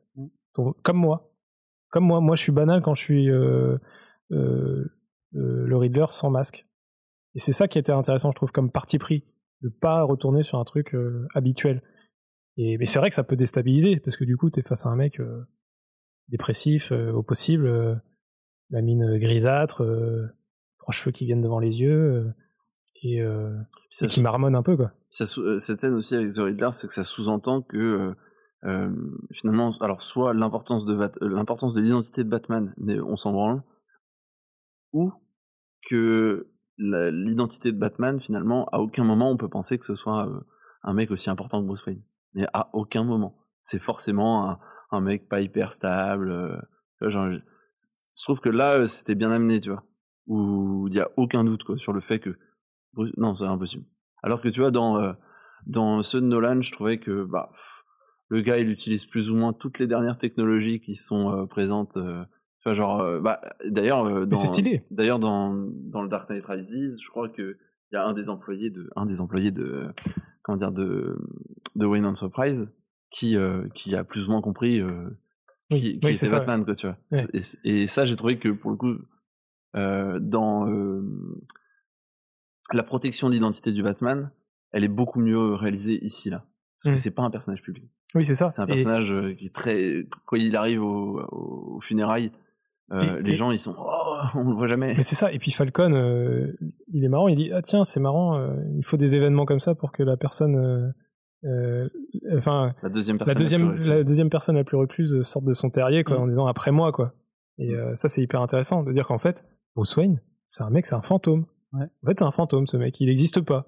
Et euh, et il existe qu'en Batman. Et ça je trouvais ça cool.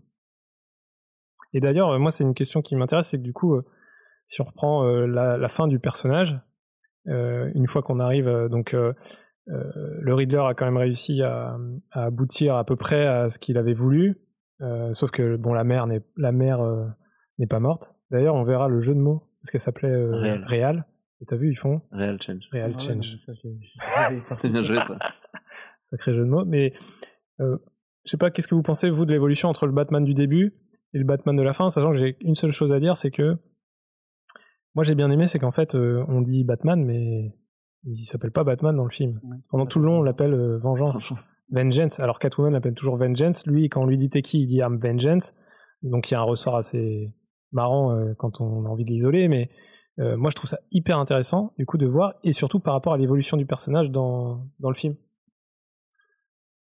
Alors, selon toi, en fait, il euh, lui, il se fait pas appeler. Bah, de toute façon, je pense que. Je pense qu'il a même pas de nom. Quand en t'es fait. un justicier, tu, tu, tu te donnes pas un nom à Bat- bah, sauf bah, Christopher Nolan pour le coup. Là, euh, Christian Bale, à un moment, il le dit, il fait. Ah oui, c'est Je suis Batman. I'm Batman. Voilà. avec une voix, Et avec son a- modificateur de juste, voix sur le juste côté. avant de dire une, juste avant de lâcher une punchline, il me fait marrer. Mais euh, là, ouais, bah, quelque part, c'est logique en fait. Tu vois, tu te donnes pas un nom. Il Ouais. est pas là pour se donner un nom. Ouais, il c'est est ça. pas là pour avoir une marque, tu vois. Mm. Les- mais les gens, ils doivent, euh, ils doivent savoir qu'ils vont en prendre plein la gueule Ouais. quelque part. Mais ce que j'aime bien, c'est qu'il y a, beaucoup de choses. C'est-à-dire que pour lui, euh, il, est vengeance parce que tout ce qu'il fait, c'est lié à le traumatisme qu'il a vécu quand il était gamin, qui veut se venger de tout le système qui a conduit à un moment donné à ce que ses parents euh, décèdent. Ça, je trouve ça intéressant. Donc lui, il est la vengeance, euh, la vengeance à l'état pur, quoi. Mais voilà, Batman n'existe pas. Et pour moi, c'est Paul Dano à travers le Riddler qui lui donne un nom, en fait. Il dit To the Batman. Mais euh, je pense que c'est lui qui lui donne son nom, en fait, quasiment. euh, de la manière dont c'est construit. Parce qu'à chaque fois qu'il y a des références à Batman, euh, Selina Kyle, à un moment donné, elle va dire Bad Boy. Ou c'est des jeux de mots, tu vois. C'est jamais dit Batman, tu vois. Il l'appelle jamais Batman. Et il y a qu'un moment où, du coup, quand Pattinson se rend compte qu'il est la pièce manquante, c'est-à-dire le Batman, c'est la, la pièce la pièce maîtresse de l'échiquier du Riddler, où il dit ça se termine avec The Batman. Tu vois Et pour moi, c'est là où ça marque un peu genre euh, Il accepte son nom. qui il est, tu Il vois. quoi. Il y a un peu ce côté-là. Je l'ai perçu un peu comme ça au deuxième visionnage. Alors ça se trouve, c'est pas du tout ça, mais euh, c'est un peu comme ça que j'ai vécu. Moi, il y a un autre truc euh, où je me suis dit, tiens, c'est mar- enfin, marrant parce que c'est tout le temps, euh, c'est un peu tout le temps comme ça avec Batman. Bon, déjà, on remarque quand même qu'il est vachement plus propre au début et euh, à la fin, il est quand même bien dégueulasse. C'est déjà une costume- évolution. Le costume de Robert, donc il va aller un bon coup au pressing, je pense. Et tu vois, le, le méchant, je trouve, il il y, a un truc. En fait, le méchant, il se sert de Batman. Euh, ils, ils, ils combattent plus. À la fin, en fait, ils vont plus combattre euh, le- les, gens. Ils vont combattre The Batman. Et à chaque fois, les ennemis de The Batman. En fait, euh, ah, attends, je suis en train de me perdre dans ma pensée. En gros, euh, Batman ne, alors empêche certains types de crimi- criminalité, mais en fait monter une autre. C'est-à-dire que là, il a euh, c'est quasiment Batman et euh, le Riddler, il lui dit, c'est quasiment toi qui m'a inspiré le truc, tu vois. Et c'est pas, ce sera pareil sans aucun doute avec le Joker, le Joker qui a un, lien encore plus fort avec euh, Batman. En fait, bah, là, il te montre que, ok, il combat la criminalité, ok, il, essaye de, il essaye de, de, réduire le crime et de nettoyer la ville, mais en même temps, le fait d'a- d'amener cette espèce de confrontation rend le truc mais tellement dramatique, c'est-à-dire que en voulant combattre le crime, il en a créé un nouveau. Il, a- crée ses propres bad guys, ses, opposants. Il- là, il, s'est fait de, du coup de The Riddler un ennemi juré, alors qu'avant il pensait qu'ils étaient potes. C'est là où l'évolution de The Riddler va être intéressante dans les suites. J'espère qu'ils arriveront à l'intégrer de manière intelligente, mais parce que c'est pas toujours très cool d'amener un, un mec d'un opus dans un autre. En tout cas, s'ils arrivent à faire ressentir que là, le Riddler, c'est le pote de Batman, et que après, ce sera son ennemi, là, je trouve ça cool. Parce que, en fait, euh, il se bat pas contre Batman. Il, le, il le touche à travers Bruce Wayne parce qu'il savait pas que c'était Bruce Wayne, mais il, il se bat jamais contre Batman. Donc là, en fait, euh, il y a pas vraiment, là, il y a, pas vraiment eu les seuls opposants à Batman quelque part dans ce film-là, c'est les flics et c'est la pègre. Et là, la pègre et les flics, euh, bah, les flics, ils vont être euh, avec euh, Batman qui les sauve à la fin, ils vont être avec lui. Et la pègre, euh, elle n'existe plus. Ou alors une autre forme avec euh, le pingouin. Bah, tu sens que je trouve qu'il y a un changement de, perception par rapport au personnage euh, de la part. Parce que tu sais, t'as beaucoup de vues un peu où t'es dans la peau de Batman, où tu sens que par exemple quand il avance dans le quand il avance dans le couloir, où t'as les où t'as la première scène de crime, t'as les flics qui sont sur le côté, il observe tous comme ça, et c'est un peu ce que faisait déjà Matt Reeves dans la trilogie de, enfin dans les deux derniers opus de La planète des singes. Tu vois souvent genre les singes, tu sais, qui qui se détournent et qui regardent César, tu sais, qui marchent. Et là, c'est exactement la même chose. Et j'aime bien ce côté, genre où t'as l'impression d'être un peu dans ses shoes et tu te rends compte un peu la défiance que peut y avoir euh, à propos de lui, alors que ça fait déjà deux ans qu'il a commencé et qu'il il collabore avec euh, Gordon. Et je trouve ça hyper intéressant de voir la défiance qu'il peut y avoir autour de lui. La scène dans le commissariat, moi, je la trouve euh, hyper cool. Genre le moment où, tu sais, où il frappe Gordon, Mm. où, genre, où il se réveille, où, et, le plan est tout simple. Je sais pas si vous voyez, mais genre en gros, il ferme la porte. Il dit, t'as deux minutes. Et au moment où genre il dit bah frappe-moi, prends les clés, euh, enfuis-toi par le toit, euh, il met une vieille droite à Gordon. Et là à ce moment-là, du coup, t'as tous les flics qui s'engouffrent dans le passage, mais ça reste un plan, euh, tu sais, c'est une, une focale assez assez assez longue, je pense, et tu vois tous les flics qui s'amassent dans le couloir, et ça fait un effet de genre, euh, ils, montent un peu tous dessus parce qu'ils courent vers un endroit et ça fait euh, effet entonnoir de ouf. Pourtant, c'est un plan euh, fixe, tout simple, et pourtant tu sens l'urgence de la scène. euh, J'ai trouvé ça hyper cool euh, toute cette partie-là. Et ça, c'est au départ. Et sur la fin, tu vas voir que, en fait, c'est devenu plus la vengeance, mais c'est devenu l'espoir, quoi. Et ça, je trouvais ça cool. Et il y a un plan qui est, qui est très marquant pour ça, c'est quand il marche Dans la flotte. dans la flotte et qu'il a allumé sa fusée de détresse et que les gens commencent à le suivre. Alors qu'au départ, il a quand même, il tend la main, c'est-à-dire qu'il dit, euh, j'ai, enfin, je ne suis plus vengeance. En fait, je vais plutôt me concentrer sur vous, les habitants, plutôt que sur euh, sur me venger de des gens mauvais. Et quand il tend la main, tu sens que personne lui tend la main en retour. Euh, tout le monde le regarde en mode mais t'es chelou quoi. Comme le mec au départ qui se fait taper la gueule dans le métro, qui dit me frappez pas, parce qu'il fait peur en fait et il est chelou ce mec. Et j'aimais bien ce côté-là. Et c'est en symbolique, c'est le gamin qui a perdu son père, donc le fils du maire, qui lui tend la main sur la fin. Ouais. Et ça, je trouvais ça cool. Et après, t'as la mère qui lui tend la main. Donc en fait, c'est comme dire bon, ok, maintenant on accepte que tu nous aides. Et je trouvais ça cool. Et à la fin, bah, tu le retrouves euh, grandi entre guillemets, euh, où il a trouvé un autre sens à sa, sa mission, qui au départ était de dire juste euh, je me venge de ceux qui ont tué mes parents. Maintenant, c'est genre bah non, maintenant je suis espoir je vais essayer de faire en sorte que Gotham ne soit plus une ville corrompue. Je vais aider les gens qui y vivent, aider les gens.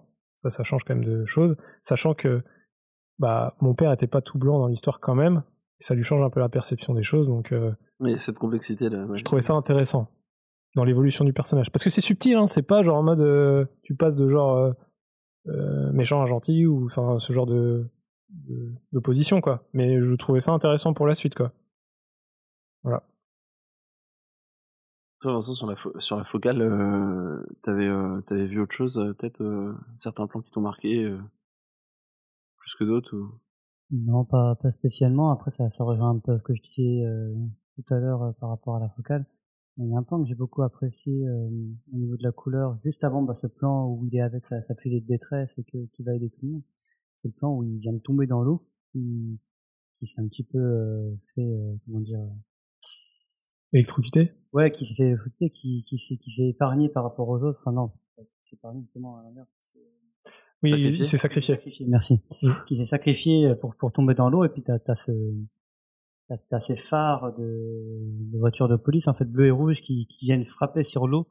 L'eau avec ce, ce courant assez, assez intense, assez fort et qui, que je trouve vachement emblématique, en fait, parce que c'est, il se dit un petit peu justifié, enfin, justicier un petit peu de, de, de Gotham City.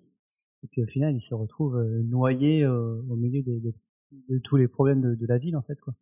Presque symboliquement. Donc en fait, c'est un peu une renaissance aussi, le fait qu'il ressorte de l'eau Ouais, derrière. C'est ça, ouais. Ouais. Parce qu'on pourrait s'attendre, effectivement, bah, il se soit électrocuté et qu'il va pas ressortir. Ouais. Mais au final, si. Ouais. Et c'est ouais, c'est comme tu dis, c'est une belle renaissance. hein. C'est vrai qu'on peut le voir de deux manières, parce que là, t'as le côté genre finalement euh, renaissance, mais moi, c'est vrai que dans le cliffhanger, j'aurais peut-être préféré, je sais, je sais pas, mais j'aurais peut-être préféré que ce sacrifice-là soit plus fort, parce que pour moi, j'ai, je trouve qu'il, il- tu te dis, bah forcément, euh, l'eau est un conducteur, donc euh, le mec, il se prend une décharge et il se sacrifie pour sauver les autres, et genre, il finit à l'hosto, tu vois. Elle est complexe cette, euh, cette scène, je trouve, parce que moi, tu vois, la première fois que je l'ai vue, j'ai j'ai perçu ça comme ça, je me suis dit, il, coupe le truc électrique.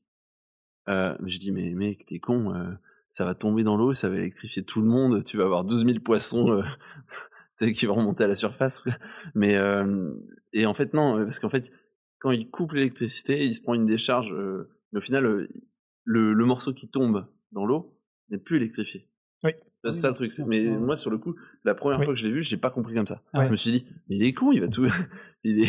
Tu vois, il... Bah, il se- Non, fais pas ça. T'as vu quand même que quand il coupe le truc, euh, il y a une décharge qui, Ouais, il se prend une Il se décharge. prend un truc. Ouais. Mais euh, bah, potentiellement, oui, ça l'a pas tué, tu vois. Mais, oui, non, euh, c'est ça. Après, oui, il est con, il aurait pu couper en dessous de la main au lieu d'au-dessus de la main. Ah oui, j'avoue. Ah, j'avoue. Mais bon, c'est du storytelling. Oui, parce que du coup, il a une main qui est toujours accrochée Oui, au truc, ça. et du coup, effectivement, il se prend une Oui. décharge parce que le truc est électrifié. Ok. Voilà, Ah, d'accord. Mais tu vois, ça, je l'avais pas vu.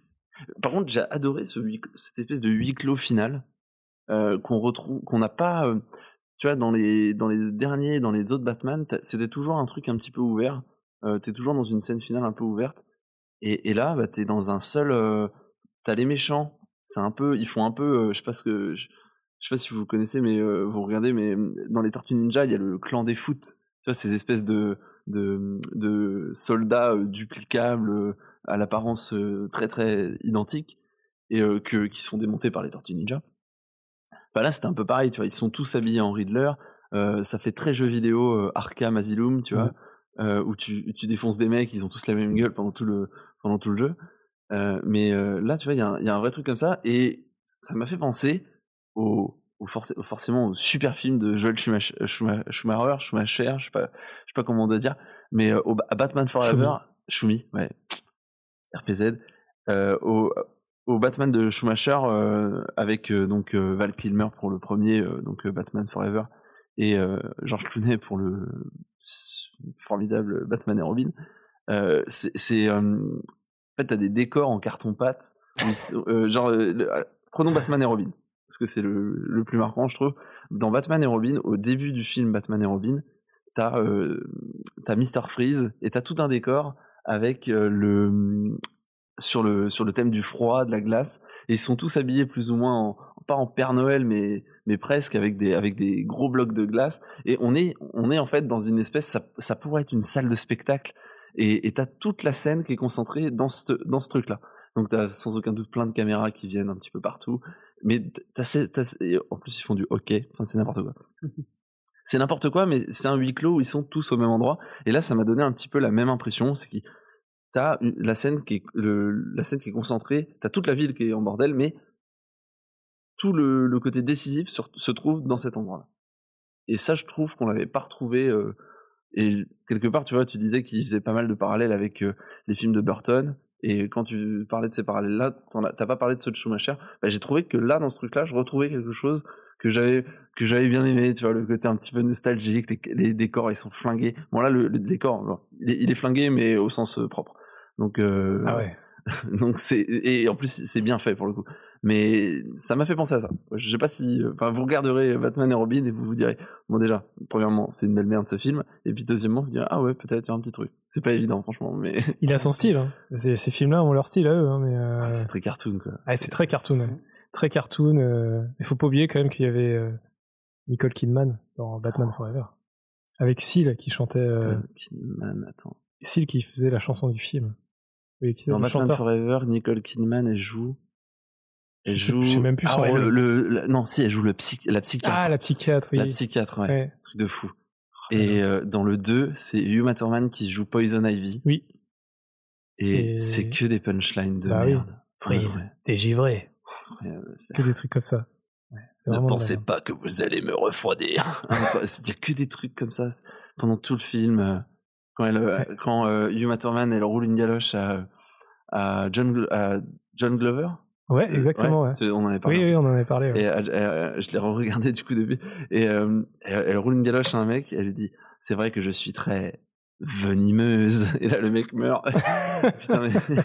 et, bon, ça, c'est pas plus mal que ça n'ait pas euh, eu lieu dans ce film. Mais euh, voilà, ça, Bah, me, dans- fait, ça dans- me fait penser à ça. Dans Batman, tu vois, genre, euh, moi, il y a juste une petite punchline, parce que tu sais, genre, c'est vrai qu'il y a, a pas d'humour dans le film euh, du tout, mais euh, il y a juste un truc, moi, que je trouvais bien, tu vois, genre, euh, c'est, tu sais, quand il est, il est chez Selina Kyle, puis il y a les chats qui sont autour de lui, et puis tu sais, il regarde ses pieds, et il a plein de chats autour de lui, et il fait juste, euh, You got a lot of cats.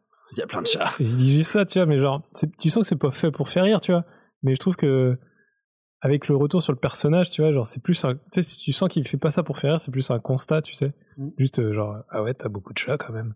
Et euh, moi, ça me, je trouvais ça marrant, tu vois, genre, dans dans l'approche. Enfin, voilà. Alors, je vous propose qu'on conclue euh, ce, ce podcast par, euh, par les perspectives qu'apporte ce film. On a parlé rapidement des méchants tout à l'heure. Euh, Il y a, il y a d'autres perspectives qu'on peut, euh, qu'on peut noter euh, dans ce. Alors, j'ai été les péchés euh, sur l'internet. Euh, déjà, c'est euh, déjà oui. Sur rata Ouais, alada.com. Rata. Ah, mais d'ailleurs, ça c'est intéressant parce qu'en fait, euh, ils ont vraiment lancé ce, ce site internet. Et euh, on- enfin, tu, tu peux y aller si tu veux. Et il y a une énigme qui t'est donnée. T'as pas des pièces jointes à télécharger, je crois. euh, Euh, dans certaines, oui. Ça te donne accès, du coup, à ce que le Riddler, entre guillemets, a, a récupéré comme Alors, info. Alors, en fait, euh, elle a été en plusieurs temps. Elle- ce site internet, il a servi à euh, de promo au film, donc tu pouvais y avoir accès. Et deuxièmement, pendant le, bah, alors promo pendant le film, euh, petit retour, tu vois, genre euh, un petit peu fun fact, euh, parce que c'est aussi la scène post générique. À la fin, t'as, euh, le, si vous restez jusqu'à la fin du film, vous avez le l'URL de du site qui est là. Donc vous pouvez aller dessus. Et là, apparemment, depuis quelques jours, bah euh, il y aurait euh, une sorte de promo peut-être pour une suite. Euh, ça aurait pris une autre dimension. Là, il y aurait un, y aura un truc, euh, il y aura un message qui, euh, quand tu réponds à l'énigme, te dirait, bah, vous croyez que c'est fi- c'est fini? En fait, c'est que le début. Il y a un message comme ça un peu énigmatique qui annonce une suite, mais beaucoup plus proche qu'on pourrait le penser. Et ça, c'est un peu, je trouvais ça super intéressant, comme ressort marketing hein, notamment. et comme façon de continuer aussi à faire vivre un peu le, le, le mystère autour de ce film. Donc c'est, ça fait partie des, des trucs qu'il va falloir checker régulièrement pour avoir des infos. Donc l'autre perspective qu'on a, c'est donc la scène avec euh, le Joker, avec euh, Barry Keoghan, donc qui incarnerait le Joker dans la, dans la, la- la- les suites en fonction de avec la Warner. De toute façon, c'est si ça marche, il y a une suite. Si ça marche pas, il n'y a pas de suite. Lui, je l'ai vu dans le dernier film dans lequel je l'ai vu, c'est The Green Knight euh, sur Amazon Prime, sur l'histoire de Sir Gawain et le Chevalier Vert. Il joue dedans à un moment donné. Ça m'a fait penser Ouais. à Camelot du coup. bref, mais ouais, euh, je- moi je l'ai jamais vu dans un, j'ai jamais vu en tout cas en, en- comment dire, en star dans un film, tu vois, dans un rôle comme le Joker. Donc je me rends Ouais. pas compte. Mais il a une tête euh, bien particulière. bien particulière. Là, là, en plus, euh, j'ai l'impression, que, enfin là j'ai mieux, beaucoup mieux vu qu'au premier visionnage. euh, Oui, cette bah, je pense scène-là. il y a moyen que du coup, le, le Dolby Vision ait apporté plus de choses, parce que c'est vrai que je ne discernais pas ses dents, par exemple, euh, lors de- du premier Là visionnage. tu vois le coin des lèvres. et là, tu, vois, vraiment le coin des tu lèvres. vois que ça monte, le- tu, vois, ouais. tu vois que ça monte, tu vois Ouais. qu'il y a une vraie cicatrice. Mhm. Euh, Il y a, ouais, là du coup, euh, et c'est en fait, euh, premièrement, je me suis dit oh non, un truc encore avec le Joker. Après, je me suis rappelé que dans Batman Begins, ça finissait avec une carte le Joker. Oui. Euh, donc euh, quelque part, on l'a- déjà vu, on se fait chier, mais bon, c'est en même temps, on en a envie, c'est le, le personnage quoi. Et du coup, là, en fait, j'ai été convaincu par contre par le truc. Cette scène, je l'ai trouvée bien, parce qu'en plus, j'ai discerné davantage le personnage. Je me suis plus intéressé au dialogue, et je l'ai vu, en fait. J'ai eu l'impression de le voir. tu vois. Mm, je mm, me suis mm. dit, ah ouais, c'est cool. On revient sur quelque chose qu'on connaît un peu plus, et, euh, j'ai hâte de le voir faire des conneries, quoi. Donc il y a forcément ça qui, qui arrivera avec euh, les peut-être les autres les autres antagonistes. Sinon, les autres perspectives euh, qu'offre ce film, ce sera une série Arkham Ouais. avec euh, donc euh, autour du- de l'asile d'Arkham. Donc, à voir comment ils intègrent ça. Ce sera sur euh, HBO. Parce que c'est vrai que c'est intéressant, mais dans le film aussi, il parle. Moi, j'avais pas trop eu ça au départ. C'est euh, les Arkham, c'est des gens. c'est des- Voilà. une famille. C'est Ouais, ça. Et de dire, il y a les, les Wayne et les Arkham, et que, bah ouais, en fait, ah ouais, d'accord, ok. Donc c'est une des familles sans doute fondatrices de Gotham aussi, et que potentiellement, à court des hiboux, doit y avoir encore des trucs. euh, Ça peut être intéressant. De toute façon, on va y aller. euh, ils vont y aller progressivement, je pense, dans des. des- S'ils intègrent des séries en plus, ils vont pouvoir développer des personnages et, et amener peut-être des personnages un petit peu moins forts, mais du coup euh, pouvoir les faire grandir un petit peu, quoi. Et une autre série autour du, du pingouin de Colin Farrell, toujours pour HBO.